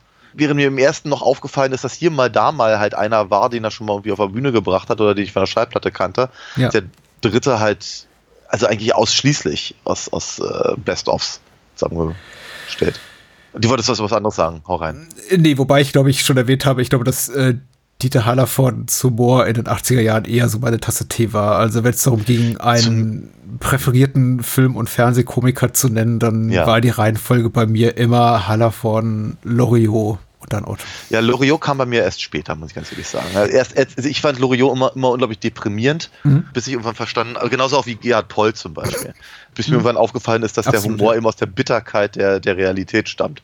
Mhm. Ja, äh, Hallerford natürlich, die ersten beiden, über die wir ja auch schon gesprochen haben, also die ersten beiden großen Kinofilme, er hat ja, Ja. ich, zwei oder drei vorher schon gemacht, aber der Doppelgänger und, und die Rache der Enterbten, äh, die sind natürlich, äh, an, die, an die reicht halt nichts ran. Aber wenn ich mir halt, äh, wenn ich, wenn ich halt neben den Otto-Filmen mir halt irgendwie die Supernasen oder sowas angucke, dann, ja, dann, dann, dann tendiert eben. Aber das waren ja auch mein- keine mein Komiker. Herz zieht mich dann nach, nach Ostfriesland, muss ich sagen. Ja, aber das ist ja auch das große Missverständnis der Nasefilme zum Beispiel, dass, glaube ich, sowohl Mike als auch äh, Tommy denken, sie seien eben Komiker. Und Mike Krüger, ja, das behauptet er bis heute. Aber Thomas Gottschalk ist, glaube ich, auch der Erste, der mittlerweile zugeben würde, dass er keinerlei komödiantisches Timing hat. Aber gut, man hat versucht, es uns glauben zu machen, aber dazu vielleicht ein andermal mehr, denn wir haben ja noch ein paar Nasenfilme offen. Ich glaube, Piratensender Powerplay und die äh, Supertakte Nasen, ja. Genau. Kommen irgendwann. Jetzt ist mal Otto der Außerfriese schon 1989 geschrieben, hat die Inhaltsangabe Moonshade bei der UFDB und er schreibt, um zu verhindern, dass sein geliebter Leuchtturm einer Raketenbahnstrecke weichen muss, braucht Otto dringend seinen in die USA ausgewanderten Bruder Benno, dem das Bauwerk in Wirklichkeit gehört. Also macht sich Otto auf den Weg nach Miami, wo Benno Privatdetektiv geworden ist, doch Amerika ist groß und fremd und Otto begegnet jeder Menge merkwürdiger Gestalten. Dieses also macht sich Otto auf den Weg nach Miami dauert wirklich lange. Ja, ja, ja. Ist eine, eine, eine, Ist eine mit- Stunde, ja. ist mir nie so schmerzhaft bewusst geworden wie dieses Mal, als ich dachte, warte, der Film ist jetzt schon, ist der nicht gleich vorbei? der sitzt ja immer noch da. Ja, also das, das ist eben auch so das, was ich noch in Erinnerung habe von, von damals, ähm, dass ich es als sehr befremdlich empfand, dass sie, äh, dass sie halt äh, mit, mit Otto nach Amerika gehen und er war nicht der Einzige, der dann da gedreht hat. Ähm, also Gottschalk hatte ja auch irgendwelche Filme in Amerika dann gemacht. und Trabi sowas. goes to Hollywood, ja. Hm. Ja, oder, oder Highway-Chaoten. auch das und äh, taucht, tauchte er nicht sogar in, in äh, hier in dem Whoopi Goldberg-Film mit dem, dem zweiten Sister Act? Ja, oh, ja, ja, ja. Ich glaube, er hat irgendwo, er, sah- er hat ein kurzes Cameo, ja. Hm. Also irgendwie ganz komisch und dann eben, dann, weiß ich, dann hat er irgendwie Steffi Graf drin und was nicht. Also es, wirk, es wirkte ähm, auf mich so ein bisschen so, so, gu- guck mal, wie viel Geld ich habe, dass ich hier für einen Film auf den, auf den Kopf hauen kann und guck mal, wen ich alles kenne, den ich in meinen Film reinholen kann. Na, er hat Steffi Graf drin. Punkt. Das war's Ja, aber auch, ne? Natürlich, aber es wirkte, ich sag, ich sag, es wirkte auf mich damals so. Und äh, nun, nun versuchen sie sich ja so ein bisschen eben eine, eine Story zusammenzustümpern, die das in irgendeiner Form rechtfertigt. Und äh, ja, man wartet halt schon die ganze Zeit drauf, wann, wann, wann ist er denn endlich der Außerfriesische? Und dann kommt's und dann geht's aber auch ganz schnell wieder. Und eigentlich ist nicht großartig was passiert. Ja, Erst 20 Minuten in Miami, ja. ja, ne, und da, darf einmal irgendwie in die Disco gehen und äh, ein- einmal einmal irgendwie an, äh, an, an Stuhl gebunden werden und aber sagen wir mal seine eigentliche Mission Benno äh, nach, nach äh, zu seinem Leuchtturm zu bringen, ist ja wirklich so ein bisschen so, Benno, du musst die, musst die Heimat retten. Na gut, Mhm. und tschüss. Das war's. Keine große Hürde, möchte ich sagen. Von, von daher hatte ich eben auch damals schon so ein bisschen das Gefühl, rein im Story Department war da, war da so ein bisschen luftleerer Raum, hatte ich so das Gefühl. Ja. Ne? Ja. Und, und ansonsten äh, etliche, etliche Möglichkeiten, um halt alte, vielleicht auch durchaus liebgewonnene Witze mh, zu verbinden oder, oder äh, einfach wieder mal zur Aufführung zu bringen. Mhm. Ne? Ich meine, es war ja auch die Zeit vor Video und, und vor, vor, also vor, vor, den, vor den Shows auf Video und ähm, so, also das, das halt mal, mal zu sehen nach 20 Jahren, mag ja vielleicht durchaus auch äh, ähm, eine Idee gewesen sein. Aber es, es, es zieht halt nur sehr, sehr, sehr, sehr, sehr bedingt. Ich muss natürlich trotzdem, also um eine Lanze zu brechen, muss ich natürlich sagen, relativ viele von den Sprüchen in dem Film sind eben auch Sachen, die ich auch gerne mal so zwischendurch bringe. Also so, ich, ich liebe immer noch diesen dusseligen Spruch von wegen, der Ostfriese trinkt äh, äh, wenig, dafür oft und dann viel. Der ist so doof, ich mag den einfach. Und da sind einige, einige solcher, solcher Sachen drin, die ich ihm ähm, durchaus, ja, wie halt lieb gewonnen habe. Aber da mich die Geschichte halt so erstaunlich wenig mitnimmt und die, die, die Witze eben so bekannt sind, bleibt der Film erschreckend flach über einen Großteil seiner Strecke. Was ja lustig ist, weil es geht ja um flaches Land, was man gerne noch flacher machen möchte. Ja. Im Auftrag einer Baufirma, die auch aus dem Film irgendwann einfach verschwindet, weil eben die Story, beziehungsweise Otto und seine Co-Autoren äh, Robert Gernert, Bernhard Eilert und äh, Peter Knorr, die eben auch schon an den vorhergehenden Otto-Film mitgeschrieben haben, einfach sagen, das ist jetzt einfach nicht mehr wichtig. Also Leute wie Van Devil oder Grödel, die verschwinden dann einfach. Ja. ja. Die auch als Gegenspieler nicht an jemanden wie Dirk Dautzenberg zum Beispiel im zweiten Teil heranreichen. Oder an den Kredithai im ersten. Ja, genau. Ja. Was mir hier eben auch gefehlt hat, tatsächlich gute Gegenspieler. Die sind schon auf dem Papier wahrscheinlich gut gedacht, aber schlecht gemacht. Ich habe mich echt schwer getan mit dem Film und also ihn zu gucken und dabei sowas wie ein Mindestmaß an Amüsement zu empfinden. Ich glaube auch, dass ich mit meiner initialen Reaktion etwas übers Ziel hinausschieße und die relativieren werde im Laufe des Gesprächs, aber ich fand den richtig beschissen. Ich habe wirklich, wirklich, wirklich gekämpft mit der Müdigkeit, meiner Aufmerksamkeit sowieso und einfach dem Interesse an den, an den Gags. Es gibt so ein paar super demente Momente, wie den von dir zitierten Spruch oder das, der Gag mit Wieselflink oder so. Ja, Wieselflieg ist auch schön. Ich, ja. Aber auch alt. Alles ist alt an diesem Film. Es ist einfach eine 90 Minuten dauernde Resterampe, die man eben durch ein interessantes Setting in Miami hätte aufwerten können, worauf man aber weitgehend verzichtet und den Film dann eben doch zu drei Viertel der Spielzeit in Ostfriesland spielen lässt, beziehungsweise in irgendwelchen Kulissen, noch nicht mal in Ostfriesland, sondern auf irgendwelchen Bühnen Ja. äh, in irgendeinem Filmstudio und eben Otto sein altes Repertoire wieder rauskramen lässt. Und das ist eben auch manchmal gut und sehr viel öfter weniger gut, wenn man dann eben merkt, da werden kurze Bühnengags auf eine Spielfilmlänge gestreckt, wie zum Beispiel die Sache mit dem falsch übersetzten Englisch. Ein Gag, Ja. der sich einfach abgenutzt hat nach dem dritten Gag, den Ja. Otto aber dann eben noch mal 15, 20 Mal wiederholt. Ja. Einfach weil es könnte ja irgendwann lustiger werden. Hm. Und da merkt man eben, dass Otto, genau wie eben diese völlig überbordende Platzierung von Otto Merchandise, Hm. äh, in meinen Augen das Gefühl langsam verliert, was eben seine Bühnen- und Filmpersona so reizvoll macht. Nämlich, dass Ja. er eben so ein unbedarfter, schlachsiger, käsiger Typ ist, dem man eben seinen Erfolg auf den ersten Blick nicht ansieht. Und hier ist eben Otto für mich schon so im, im Superstar-Modus. Leute kommen einfach rein, um mich im Kino zu sehen, weil sie einfach sehen wollen, das, was sie schon x-mal woanders gesehen haben. Und im besten Fall sagen, ach, guck mal, die ganzen Ottifanten auf dem Weg durch die Lobby oder äh, kaufe ich mir noch einen am, am Merchandise-Stand. Ja. ja. War so meine Wahrnehmung. Ja, äh, verstehe ich auch durchaus. Ähm, ich äh, ich habe ich hab mich so ein bisschen gefragt, ob da, ob da, sagen wir mal, zum, also zumindest so quasi, um das eigene Gewissen zu beruhigen, äh, vielleicht gedacht wurde, dass das quasi ein bisschen parodistisch ist ja, und, und, und sich über sich selber lustig macht in irgendeiner Form. Aber ja, es ist, äh, es ist, es ist genau so, wie du es gerade beschrieben hast. Schon Ja, wenn er mit dem Ottifanten im Bett liegt und dann die Gaffelpuppe abschießt, das ist ja nichts Nein, selbstironisch dran. Nein, aber, aber der geschnitzte, der geschnitzte Ottifant zum Beispiel in der Kneipe, den fand ich ganz witzig tatsächlich. Aber warum sollte ein armer Schlucker irgendwo in einem Leuchtturm auf Ostfriesland überhaupt eigenes Merchandise besitzen, was er offenbar tut? Otto ist ja umgeben Ja. von seinen eigenen Produkten. Also, Ja, ja, ist richtig. Aber sie, sie werden interessanterweise nie beim Namen genannt. Also von daher ist es eine, ich weiß es nicht. ja, Ich habe kein, ich, du, ich, ich, Du, geh ich kann darüber- mit. Das ist, das ist ja in Ordnung, ja. Er nennt sich Ich- beim Namen richtig. ich, ich weiß es nicht. Ich bin mir, ich bin mir absolut nicht einig. Ähm, aber aufgefallen sind sie mir auch, die ganzen Ottifanten. Das dauerte ja auch nicht lange, da gab es dann ja, glaube ich, auch die Ottifanten-Zeichentrickserie und so. Und ja, ich glaube schon, dass er sich ein bisschen Mühe gibt, noch immer den, den, äh, seine unbedarfte Persona raushängen zu lassen, wie er sie halt im ersten und im zweiten Film hat. Aber es gelingt ihm nicht so ganz. Er ist eben auch älter geworden und äh, er ist Oh eben ja. auch eben auch bekannter geworden und das Muster ist ihm einfach vielleicht auch äh, wie klarer. Äh, Nicht, ich meine ganz, ganz ehrlich, 89, da war Otto bereits seit über 20 Jahren auf der Bühne.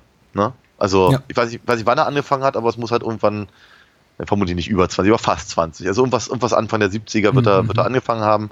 Da ist er halt auch schon lange kein junger Mann mehr. Ja. Und das, das konnte er halt, glaube ich, im ersten Film noch sehr, sehr plausibel machen. Im zweiten hat es auch noch funktioniert, im dritten wird es halt schwer.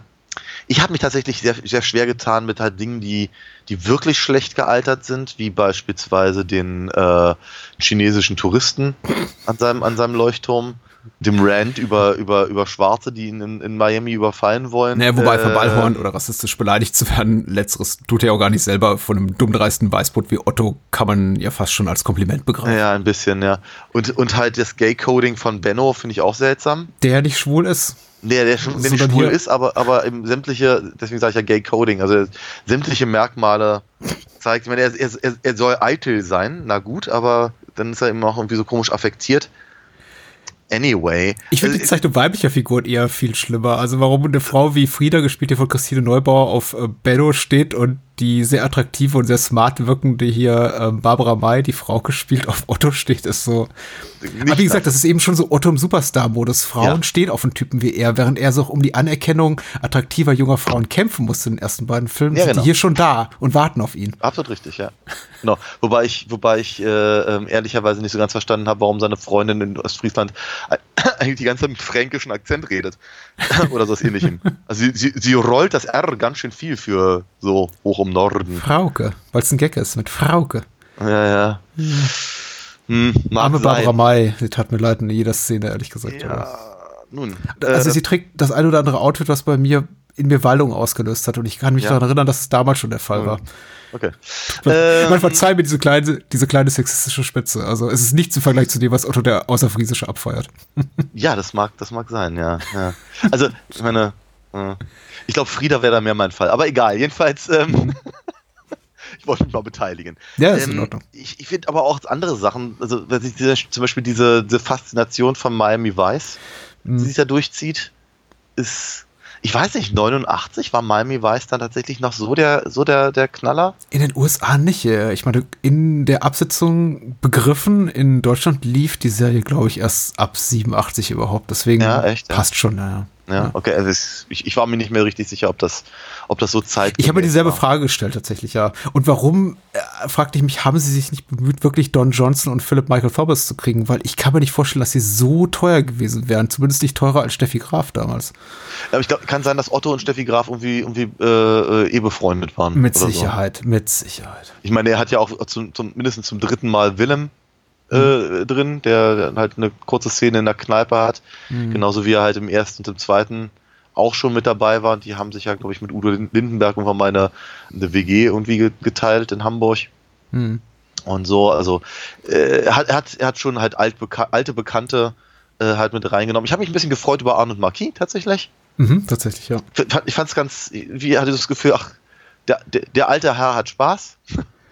Mhm. Und äh, Was auch, also tatsächlich, bei Arnold Marquis dachte ich mir ein ums andere Mal, die Otto-Sprüche, die flachen, ja. die funktionieren ja tatsächlich, wenn Arnold Marquis sie spricht, weil er Ja. eben nicht die Otto-Persona hat und den Otto-Look hat und es einfach bei ihm nochmal durch seine äh, sehr sonore Stimme und durch seine Deadpan-Art und Weise, wie er sie eben da, da bietet diese, diese Zeilen wie ähm, eine Flasche vom Besten für mich und meine Freunde. Ach, zum Glück habe ich keine Freunde, also alles für mich. Das, das, das funktioniert bei ihm. Wohingegen, in dem Moment, in dem er das aussprach, dachte ich mir, hätte Otto das gesagt, das wäre nicht im geringsten komisch gewesen.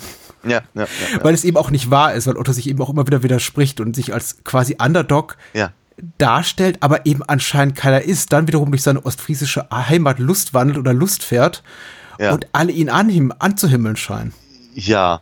Ähm, Entschuldigung, ich habe dich unterbrochen. nein, nein, nein, nein, alles gar kein, gar kein Problem. Aber es ist, ich, ich hatte auch schon so das Gefühl, dass, äh, dass, dass, dass etliche Sachen, so, so wie du es beschreibst, ist schon, ist schon richtig. Ne? Also dass ganz viel von den, von den Sachen, die halt in den ersten beiden Filmen durch ihn verkörpert werden, aber eben auch in die Story integriert sind, er sich also quasi erarbeiten muss, äh, zum Beispiel die Anerkennung der Frauen und, und, und die, oder der, der Erfolg in der Arbeit und all diese Mhm. ganzen Sachen, die sind halt hier bereits gegeben. Ne? Er, er, er hat halt dieses, dieses lukrative Geschäft mit, mit äh, aus, aus äh, Klorollen gebastelten Leuchttürmen, die er an, an äh, chinesische ähm, Touristen verkauft. Er, er, er, er, schlüpft in verschiedene Rollen, um andere, anderen Leuten halt irgendwelchen Müll halt zu verkaufen. Also, weiß ich, dann ist er, dann ist er halt der, der Jägersmann, wenn er halt äh, äh, dem Baron von Platt halt einen, einen, alten Eimer verkauft und dann ist er eben der, äh, der, der, der Öko, wenn er eben diesen, ja, ach, wie heißen sie denn noch gleich? Ist, ich ich habe den Namen vergessen, aber eben den, den Ökos halt, Ja. die gleichen Eimer verkauft Ähm, Er ist ein Trickbetrüger, er ist ein Schwindler, er ist ein Con-Artist im, eigentlich. Pri Also, im, Im Prinzip ja, aber er soll dabei halt sympathisch sein. Und dann Mhm. gibt's halt diese, diese, äh, wie soll ich sagen, er, keine Ahnung, er hat, halt- er hat halt diesen Hut und er Mhm. hat halt diese, diese, äh, diese, diese Klamotten und, und all diese ganzen, ganzen Geschichten. Im, im, in den ersten, ersten Filmen war das halt Ausdruck von einer, einer gewissen Un- Unbedarftheit, der Narr, der irgendwie durchs, durchs, durchs, durchs, durchs Leben schreitet und überhaupt gar nicht merkt, wie bekloppt er aussieht mit seinen, mit seinen äh, äh, Hosenträgern und, und, und, und, und, und, und der, der uncoolen Frisur und all diesen ganzen äh, äh, Sachen. Und hier ist es halt aber irgendwie ein Teil der, ja, wie gesagt, der, der, der Coolness, Mhm, mehr oder mhm. weniger. Ne? Und auch, guck mal, im, im, ich glaube, er hat eine Ente im ersten Film. Kann es sein? als Auto? ja. Mhm. Und im zweiten hat er auch so, ein, auch so eine komische Karre, die permanent auseinandergeht. Ich meine, das ist ja auch durchaus, durchaus ein Plotpunkt, weil eben die, die von ihm angehimmelte, die eigentlich auf Amboss steht, eben auch das, das Auto ganz schlimm findet und so. Und hier hat er eben auch so ein komisches, kleines, knautschiges Autochen. Aber es ist eben, es ist vielleicht freaky, aber irgendwie ist es auch cool. ja. Ne? Und das ist, das ist natürlich ein ganz, ganz großer äh, ja, Unters Unterschied halt im Prinzip zu dem, was, was, wie, wie er halt ähm, Mhm. dargestellt wird. Ich habe mich versucht, ein bisschen zurückzubesinnen auf das, was für mich in den ersten beiden Filmen gut funktioniert hat. Und ich war da schon tendenziell der Ansicht, wobei ich auch nicht weiß, ob ich so äh, ausdrücklich auch benannt habe, dass auf die Nebenfiguren, also eigentlich alle außer Otto, mehr komödianisches Potenzial haben als Otto selber, weil Ottos Humor selbst nie so lag. Es gibt ganz wenige seiner Sketche, die mir tatsächlich sehr, sehr gut gefallen. Ich gucke mir auch eher selten sein Bühnenprogramm heutzutage noch an. Wenn es mal läuft, bleibe ich zwei Minuten hängen und dann denke ich mir, ja, habe ich auch schon alles tausendmal gesehen. Also ungleich so zu Vico von Bülow, also Loriot, der ja auch mit seiner Filmmutter Katharina Brauchen hier auch einen Gastauftritt hat, Ja. äh, finde ich schon, dass Otto sich für mich einfach totgelaufen hat. Auch seine alten Sachen, die neueren gucke ich schon gar nicht mehr. Aber das ist eine Geschmackssache. Äh, anyway, ähm, die Nebendarsteller, äh, tatsächlich so für mich die die, die, die, äh, Most Valuable, die MVPs, wollte ich sagen. Äh, die Most Valuable Players äh, in den ersten beiden Filmen sind für mich äh, Sky Dumont, glaube ich, im ersten Ah. und Dirk Dautzenberg im zweiten.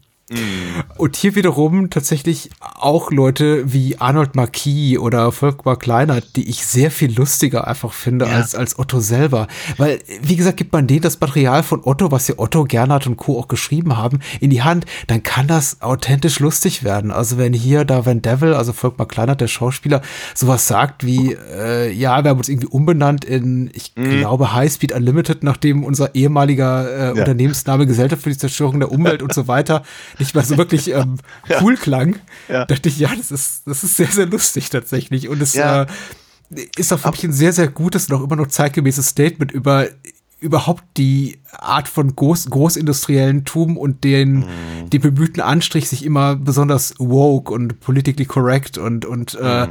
umwelt- und sozialbewusst zu geben, obwohl man natürlich hinter der Kulissen immer noch die äh, Gesellschaft zur Zerstörung der Umwelt ist. Ja. Und ich glaube, äh, Zerstörung der Umwelt und Vernichtung wertvoller Ressourcen oder irgendwie so. Ja, genau, ja, ja. ähm, okay, ich sehe es ein bisschen anders, weil ich mag Otto gerne. Ich meine, ich hatte wirklich lange Zeit keinen dringenden Wunsch, seine Filme zu gucken. Jetzt so in den letzten paar Jahren, wo er irgendwie festgestellt hat, dass er eben auch ganz, ganz hervorragend äh, ähm, äh, Sachen für Kinder machen kann. Also Mhm. vermutlich angefangen bei seiner Synchronarbeit hier für Sid, bei den, bei den Ice Age Sachen. Äh, Finde find ich ehrlicherweise wieder ein bisschen, äh, ein bisschen sympathischer alles. Sind die gut? Sind die guckbar? Ich habe nicht einen davon gesehen. Der erste ist gut tatsächlich. Okay. Ja. Den zweiten fand ich schon nicht mehr ganz so doll, aber äh, danach habe ich, glaube ich, nee, den dritten habe ich sogar auch noch gesehen. Den fand Mhm. ich einigermaßen unmöglich. Danach bin ich ausgestiegen tatsächlich. Aber der erste, ist, der macht Spaß. Ähm, ja, wie, also meine, meine, meine Tochter zum Beispiel die findet halt alles, alles toll, was Otti macht. Also äh, gerade eben auch in dieser Persona als Otti eben. Mhm. Wenn er, wenn dann eben, weiß ich, keine Ahnung, Fischflossen, Flipflops singt oder sowas auf den, mit, zusammen mit Willi Astor auf, den, auf die Melodie von Guantanamera und sowas, dann findest du das halt ganz lustig. Ich hatte neulich meine alte, alte Otto-Platte äh, angemacht, die noch auf, auf dem Dachboden lag. Und da, da, da kam sie nicht so richtig mit klar, aber die ganzen Anspielungen hat sie nicht verstanden. Und das war auch erstaunlich schlüpfrig, was uns als äh, so in den 80ern nicht so richtig gestört hat. Ähm, ich ich, ich finde ihn ja wirklich authentisch lustig, also auch, auch als, äh, als, als Schauspieler in seinen eigenen Filmen in den ersten beiden. So. Hier muss ich dir aber in gewisser Weise recht geben. Es gibt so ein paar Sprüche, die ich mag, die auch er bringt, die finde ich auch immer noch sehr, sehr, sehr, sehr lustig. Ich habe aber zum Beispiel, wenn, äh, gerade zum Beispiel diese Öko-Geschichte, dieses sich über Ö Ökos lustig zu machen und, und hier äh, äh, ne, den, den Teebeutel richtig zu trennen und so, das ist eigentlich keine wirklich es war auch damals ehrlicherweise keine wirklich lustige Nummer, aber über, über diese äh, Community sich, sich äh, lustig zu machen, das hat dann, haben ja auch Leute gemacht wie Dieter Krebs und Hans-Werner Olm. Ich bin der Martin, ja, ja. Genau, und, wir, und, und, und Rudi von, von Olm und sowas. Mhm. Und das, das kam halt zeitweilig sehr, sehr gut an. Und das kann man auch durchaus sehr, sehr komisch machen. Also gerade, gerade bestimmte äh, Arten, Arten sich auszudrücken. Aber Otto selber in dieser Szene kommt nicht besonders gut. Wer richtig gut kommt, ist Hansi Jochmann. Ja, auf jeden Fall, ja. Ne, also äh, ihres Zeichens äh, Synchronstimme von Jodie Foster und langjährig dabei gewesen bei, bei, bei Löwenzahn und äh, viel Theater gemacht und so. Und sie, sie ist echt großartig, weil sie ist so, sie, sie wirkt so, sie wirkt authentisch. Mhm. Sie passt da halt einfach volle Lotte rein in diese, in diese Bauernhofszenerie. Und wenn, wenn, wenn, wenn sie dann halt so eine, äh, halt genau diese Texte halt vom Stapel lässt, über die sich Otto eben lustig macht, dann ist das komisch. Das mit dem Faltbild-Ökos fand ich auch tatsächlich interessant. Äh, die Witze waren so marginal amüsant. Äh, lustiger fand ich allerdings darauf zu blicken und sich zu denken, dass all diese Menschen heute in teuren Lofts im Prenzlauer Berg sitzen oh, ja. und ihnen wahrscheinlich drei E-Commerce-Startups gehören und mhm. uns in selbigen für Hungerlöhne arbeiten lassen. Mhm. und dann zu Hause eben Yogi-Tee trinken. So. Ja, natürlich. Ja, ja gut. Genau. Ansonsten aber weißt du, das ist wenigstens äh, topical, sagt man, glaube ich. Also irgendwo auch, ich fand tatsächlich die Witze gelungen da, von denen ich das Gefühl hatte, sie verorten Otto in, der, in, in seiner Entstehungszeit. Deswegen habe ich ihm noch nicht mal trotz der niedrigen Produ Production Values den Miami Vice Gag so, so übel genommen oder den Knight Rider Gag oder mhm. die Sache mit den Ökos und überhaupt das ganze Thema, ja, grüner in Anführungszeichen Humor, weil es ja eben gerade so das Aufkommen, auch mit dem Aufkommen der, der, der, der Grünen Partei, Joschka Fischer und Konsorten einherging, die dann naja, erstmal 89 war das kein Aufkommen mehr, da war das Ja, aber Otto ist ja immer gerne ein paar Jahre hinterher. Das ist richtig, ja. ja. Das ist ja auch mit dem Gag hier, äh, der sich ja leider im Titel findet und auch mit einigen Referenzen. Ich meine, Knight Rider war auch der heißeste Scheiß, nicht mehr 89 und trotzdem mhm. hat er nochmal einen Gag drüber gemacht. Aber ja, äh, man, man, merkt schon, da hat man über ein paar Jahre was zusammengesammelt und äh, mittlerweile verläuft sich das so ein bisschen. Äh, 89 hätte ich wahrscheinlich gesagt, hätte ich den Film damals gesehen. Ich habe ihn nicht gesehen, ich habe ihn Anfang der 90er gesehen. Ja, ist doch ein alter Hut. Äh, mhm. Heute mit dem wischiwaschi-Blick auf die Vergangenheit, in der eben 82 für mich genauso gut klingt wie 88 oder 92, denke ich mir, wann war das doch mal? Ach, egal, ja, passte schon damals irgendwo. Ja, ja, ja. Äh, ja. Ich kann nur noch sagen, was gar nicht funktioniert. Ja, bitte. Gar nicht funktioniert Man ist der Schimpanse. Aus den beiden Clint Eastwood-Filmen, da Any Which Way You Can, aber eben auch aus Cannonball Run 2, aus dem Wollte sie einfach einen Filmclip genommen haben, einfach ein, ja. Ja. ein paar Frames und dann diesen Film geschnitten haben. Was soll das? Genauso die Frage auch, was soll das, stell ich mir, als Otto da minutenlang durch Miami fährt mit ja. einem Cabriolet und lustig im Auto schuckelt. Und ich glaube, der Einzige, der Spaß hat, sichtbar Spaß, ist Otto in dieser Szene. Ja, ja, ja. Ich gucke mir das an und denke mir, warum? Du bist jetzt sehr reich, ich verstehe das, Otto. Und du kannst ein ganzes Filmteam nach Miami schaffen, um das Späßle zu haben. Aber das färbt nicht automatisch ab auf uns. Mm. Oder auf mich zumindest. Vielleicht bin ich da auch zu streng. Wie gesagt, es gibt ja durchaus noch Leute, die den Film zu schätzen wissen. Ich, ich kann es einfach nicht mehr tun. Ich habe ihn damals schon mäßig lustig gefunden, habe ihn aber geguckt, weil er eben da war. Hatte ihn auch mal auf Videokassette eine Zeit lang, aber ich denke auch, ich weiß nicht, ob wir jemals dazu kommen, über sowas wie, wie der Liebesfilm zu sprechen, weil ich glaube, da verlassen mich auch meine, meine nostalgischen Gefühle für die Reihe. Mhm. Aber ich finde selbst diesen besser als den außerfriesischen. Okay. Finde ich, mhm. ich glaube, von den Otto-Filmen, die ich gesehen habe, und da schließt doch den Katastrophenfilm mit ein und danach war, war es eben vorbei, den schwächsten überhaupt. Ich glaube, ganz so weit würde ich nicht gehen. Katastrophenfilm? Schlechter? Ja, der Katastrophenfilm ist schlechter. Den habe ich auch wirklich nur einmal gesehen im Kino und dann auch für nicht nochmal wiedersehenswert. Meine Von, Augen, meine Augen. Den, ja, so in etwa. Äh, den Liebesfilm habe ich irgendwann nochmal noch mal gesehen und äh, also zumindest über, über, über äh, Peter Schiff kann ich lachen. Mhm. Aber das war es dann eigentlich auch schon wieder. Von daher, ja, ich glaube ich glaub nicht, dass wir über die anderen nochmal reden werden. Also ja, dann, doch lieber, dann doch lieber Piraten zu der Powerplay. Um Gottes Willen. Aber äh, ja, nee, sagen wir, grad, was du gerade gesagt hast, hattest mit den, mit den nostalgischen Gefühlen, das kann ich halt echt noch nachvollziehen, weil Wert 89 war das halt auch immer noch ein Highlight, eben, äh, Highlight äh, eben äh, für, für einen Otto-Film ins Kino zu gehen. Und wenn dann eben auch noch äh, äh, Loriot und, und, und Katharina Brauren äh, auftauchen, dann war natürlich, äh, dann war die Stimmung am Kochen geradezu. Wir hatten ja nichts und manchmal nicht einmal das. Sie hat mehrere Rollen. Ich glaube, sie tritt dreimal auf, ne? Ja, ja, einmal, einmal soll sie über die Straße gehen, Mhm. äh, was ich als Kind übrigens wahnsinnig komisch fand. Heute nicht mehr so sehr. Äh, dann eben wird als, als, als, als Mama ne, von Paul Winkelmann und dann eben als, als äh, Objekt der Begierde in, in, in Ottos äh, The Way You Make Me Feel, äh, also Michael Jackson Parodie, die ich ehrlicherweise auch nicht gebraucht hätte. Die ich nie so wirklich begriffen habe. Ich habe ich hab bis zum heutigen Tag gedacht, irgendwas ist falsch daran. Und jetzt habe ich erst begriffen, das ist zwar The Way You Make Me Feel, also die Melodie und der, der, der, die Lyrics, aber es ist Ja. auf der visuellen Ebene eine Parodie von Smooth Crim- Criminal. Nein, Smooth Criminal ist, Ist das in der äh, in der Kneipe. genau. Kneipe, wo er da die Münze in die Jukebox wirft, genau. Beziehungsweise in den Ausschnitt von Frieda. ja. Ja. Ganz ehrlich, mit, mit der Parodie kann ich noch ein bisschen mehr anfangen. Weil, sie- weil sie so, so völlig von, von, von links außen irgendwie kommt und denke mir, was, äh, hä? Okay, na gut, kann man mal machen. Aber für, für The Way You Make Me Feel wird halt der Film komplett unterbrochen. Ja. Das ist seltsam und dafür ist es halt nicht, nicht mal besonders komisch. Und ja, also es gibt, es gibt so viele, es gibt so viele Dinge, die halt irgendwie nicht so richtig komisch sind. Unter ständigem Rühren in den Ausguss kippen und so. Das ist, das, ich finde das, ich finde das, ich mag das, aber ich mochte das eben auch schon auf der Schallplatte. Ja, und das ist halt, das ist halt irgendwie, das ist, glaube ich, mein ganz großes Problem. Weil die ein, zwei Sachen, die ich halt irgendwie lustig finde, die ich eben nicht vorher kannte, wie halt zum Beispiel diesen absurden, den, den, den Schwur der Friesen, Mhm. Den man halt nur ganz kurz hört und dann eben das äh, vom Voice-Over irgendwie in seiner vollen Länge von Seite 3 bis Seite 310 äh, nachzulesen. Darüber freue ich mich halt irgendwie auch heute noch, aber äh, die anderen Sachen, es ist, es ist halt ein Sammelsurium an, an äh, aufgewärmten alten Sketchen, die halt nur sehr, sehr, sehr bedingt von einer recht holprigen Story zusammengehalten werden. Mhm. Und daran krankt das halt alles. Ne? Also nur zu sagen, so jetzt schicken, jetzt schicken wir Otto in, äh, nach, nach, Miami für 20 Minuten, ist halt ehrlicherweise nicht, nicht genug. Es, es, es, es fehlt eben auch zum Beispiel die emotionale Komponente, die eben die anderen beiden Filme so betragen. haben. Mhm, mhm. Was für mich maßgeblich daher rührt, und ich glaube, das ist mein Hauptkritikpunkt, denn ich begreife sehr wohl, dass Menschen sagen werden, na gut, in Otto-Film gehe ich nicht für eine schlüssige Dramaturgie, da gehe ich nicht rein für die großen Gefühle, da gehe ich nicht rein, um äh, eben verschont zu bleiben von sexistischen, rassistischen Stereotypen. Ich meine, das alles muss ich ertragen und ich finde es auch irgendwo im Kontext der Entstehungszeit des Films legitim oder zumindest akzeptabel, auch wenn ich es nicht gut Ja, ja. finden muss. Ich glaube, man kann das alles schönreden und dann eben auch noch die nostalgische Komponente, den nostalgischen Blick drauf, äh, drauf werfen und sagen, hier, zack, äh, funktioniert für mich immer noch so gut wie Anno, Anno 89, alles schön und gut.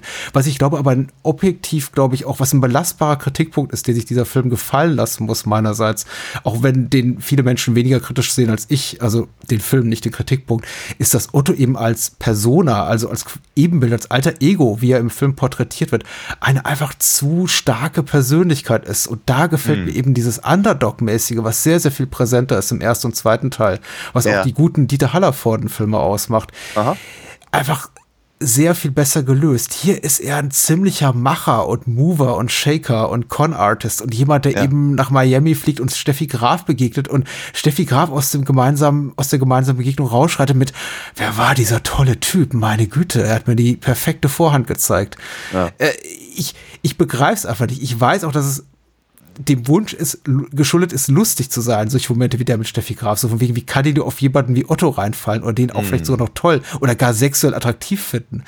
Aber es nervt mich einfach zu Tode, wenn ich das Gefühl habe, Otto hat in jeder Szene die Oberhand und ist niemals wirklich in echter Bedrängnis. Wohingegen eben die ersten beiden Filme diverse Momente haben, in denen man Otto regelrecht scheitern sieht. Und hier läuft eigentlich für alles für ihn relativ glatt. Und deswegen habe ich mich auch am meisten gefreut über diese Reihe von Überfällen, diese Serie von Überfällen, die Otto zu Beginn seiner Zeit in Miami erdulden muss. Und ich dachte, das ist das Einzige, wo er mal richtig runtergeputzt wird und richtig auf den Boden der Tatsachen zurückgeholt wird. So von wegen, nee, das ist, das ist, geht nicht, Otto. Irgendwie, komm mal für eine Sekunde aus deiner Fantasiewelt raus. Ja, aber das geht ja ganz, ganz schnell wieder vorbei. Das verkehrt sich auch ganz schön wieder ins Gegenteil, genau. Genau, aber ne, ah, ein, ein Freund von Steffi Graf. Dann kriegt er gleich Ja. noch ein paar Klamotten. Ach, dieses äh, Bond, Bond-Villain, Bond-Bösewicht-mäßige Modell hier von der ostfriesischen Landschaft mit dem High-Speed-Train fand ich übrigens auch ganz süß. Das hat mir gut gefallen, weil das Ja. erinnert mich so ein bisschen an äh, Blofeld präsentiert seinen Plan. Natürlich. Ich, ich, mag, ich mag auch immer noch ganz am Anfang, wenn er, also wenn er, wenn er äh, zu, zu, zu High, zum Highspeed-Unternehmen äh, reingeht und, und wir, wir stellen ein äh, Abholzer und was nicht alles und wir auf der anderen Seite wir rotten aus, Wälder, Flüsse, Seen. Das, das fand ich auch immer noch ganz komisch. Ja. Es ist, äh, du hast natürlich völlig recht. Für die, für die großen Gefühle geht man nicht zu, geht man nicht in einen Otto-Film. Aber das ändert ja nichts an der Tatsache, dass die ersten beiden das halt trotzdem hatten. Hm. Ne, Und hier gibt man sich halt keine Mühe oder, oder setzt die voraus oder so wie du es vorhin gesagt hast. Ne? Natürlich, natürlich steht Barbara May auf, auf, auf Otto. Natürlich steht ähm, äh, äh, Christine Neubauer auf, äh, auf, auf Benno. Ja. Und natürlich Okay. steht Steffi Graf eben auch auf Otto. Und Ich weiß nicht, ob ich mich irgendwie weiter, weiter rechtfertigen muss oder erklären muss, aber für den, für, für den sehr wahrscheinlichen Fall, dass man mir nicht folgen kann. Ich, ich möchte eine Szene ranziehen aus Otto, der neue Film, weil es, glaube ich, der Film ist einfach der Otto-Filmreihe, der mir am besten gefällt. Und der, der wirklich hängen geblieben ist, ist ein Moment, in dem eben Otto wieder und wieder hinter dem Zaun von Vermieter Dirk Ja. Dautzenberg, Hausmeister Vermieter Dirk Dautzenberg, den ganzen Müll deponiert, statt ihn Ja. einfach abzukarren. Ja. Und irgendwann kommt ihm Dirk Dautzenberg auf die Schliche und schreit sowas wie, ich paraphrasiere, jetzt gibt's Ärger, jetzt ist der, jetzt ist der Typ dran. Und das Gefühl, was sich bei, bei mir einstellt, zumindest in kindlichem, jugendlichen Alter, war, oh shit, jetzt kriegt Otto wirklich Ärger.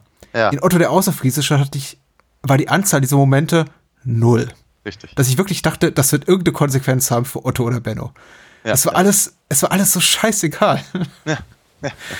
Ich, ich glaube, man hätte viel an dem Film besser machen können mit diesem ganz einfachen Kniff, indem man Otto wirklich häufiger einfach richtig in die Scheiße hätte treten lassen müssen. Aber Hm. vielleicht war, war, vielleicht war er zu alt, zu berühmt, zu wohlhabend. Ich es, weiß. es gibt es gibt halt diesen einen Moment am Ende, wenn er mit mit Hans Herbert Börs ja eben auch so eine so, so eine Hamburger äh, äh, Komikergröße. Ich hatte ihn glaube ich das erste Mal damals in Bananas gesehen, falls du dich daran noch erinnerst. ja, ja. Herbert Fuchs, toll. wenn er eben mit ihm auf dieser, auf dieser Fähre da steht und, und äh, glaubt, äh, der, der- der, Fährmann würde über ihn reden, aber eigentlich redet er über Benno. Das ist halt so der einzige Moment, wo, wo man irgendwie denkt, irgendwie jetzt ist, jetzt ist, jetzt ist Otto eben tatsächlich mal Nese. Äh, Was aber auch ehrlicherweise inner, auch selbst innerhalb des Gefüges des Films keinen Sinn ergibt. Weil ja, natürlich, er ist losgezogen, um Benno zu holen und ja, er hat natürlich El Cucaracho äh, irgendwie in die Luft gesprengt und hat, hat die ganzen Sachen da in Amerika erlebt. Aber er ist ja nicht losgefahren, um der Held zu sein, sondern eben um Benno zu holen, damit der der Held ist. Und warum ist er jetzt betrübt, dass er nicht als der große Held gefeiert wird? Das ergibt gar keinen Sinn innerhalb der, der, der, der Handlung.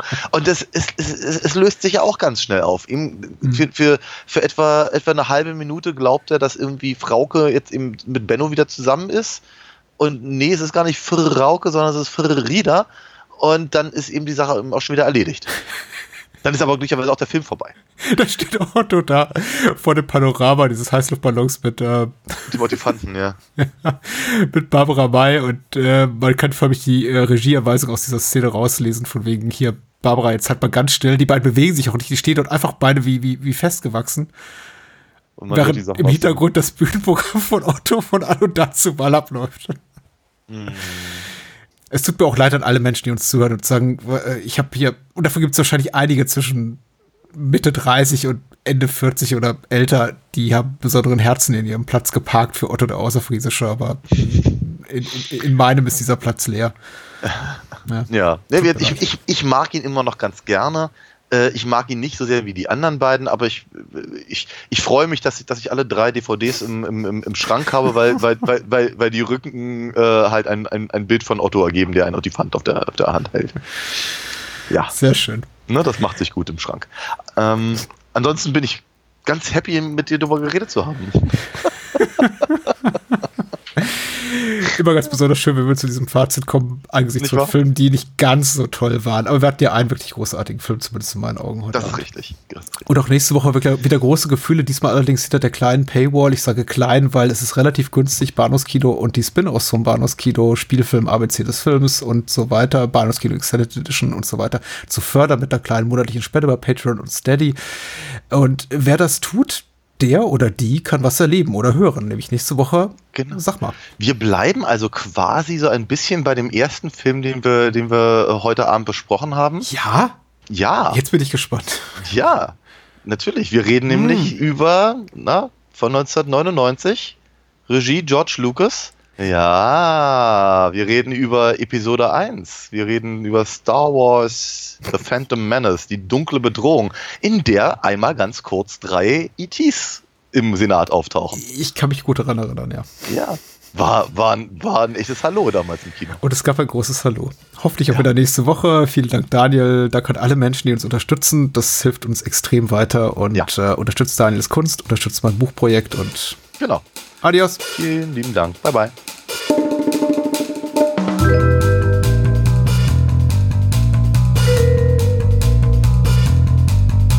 Das war's. Mehr Bahnhofskino und die Bahnhofskino Extended Edition gibt es bei iTunes, Spotify und überall, wo es gute Podcasts gibt. Kennt ihr bereits Daniels Comics? Auf alinafox.de erfahrt ihr alles rund um seine legendäre Meisterdiebin und ihre Abenteuer.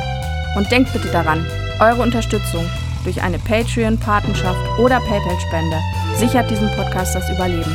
Unter bahnhofskino.com findet ihr alle Möglichkeiten, uns unter die Arme zu greifen. Vielen Dank fürs Zuhören und adios.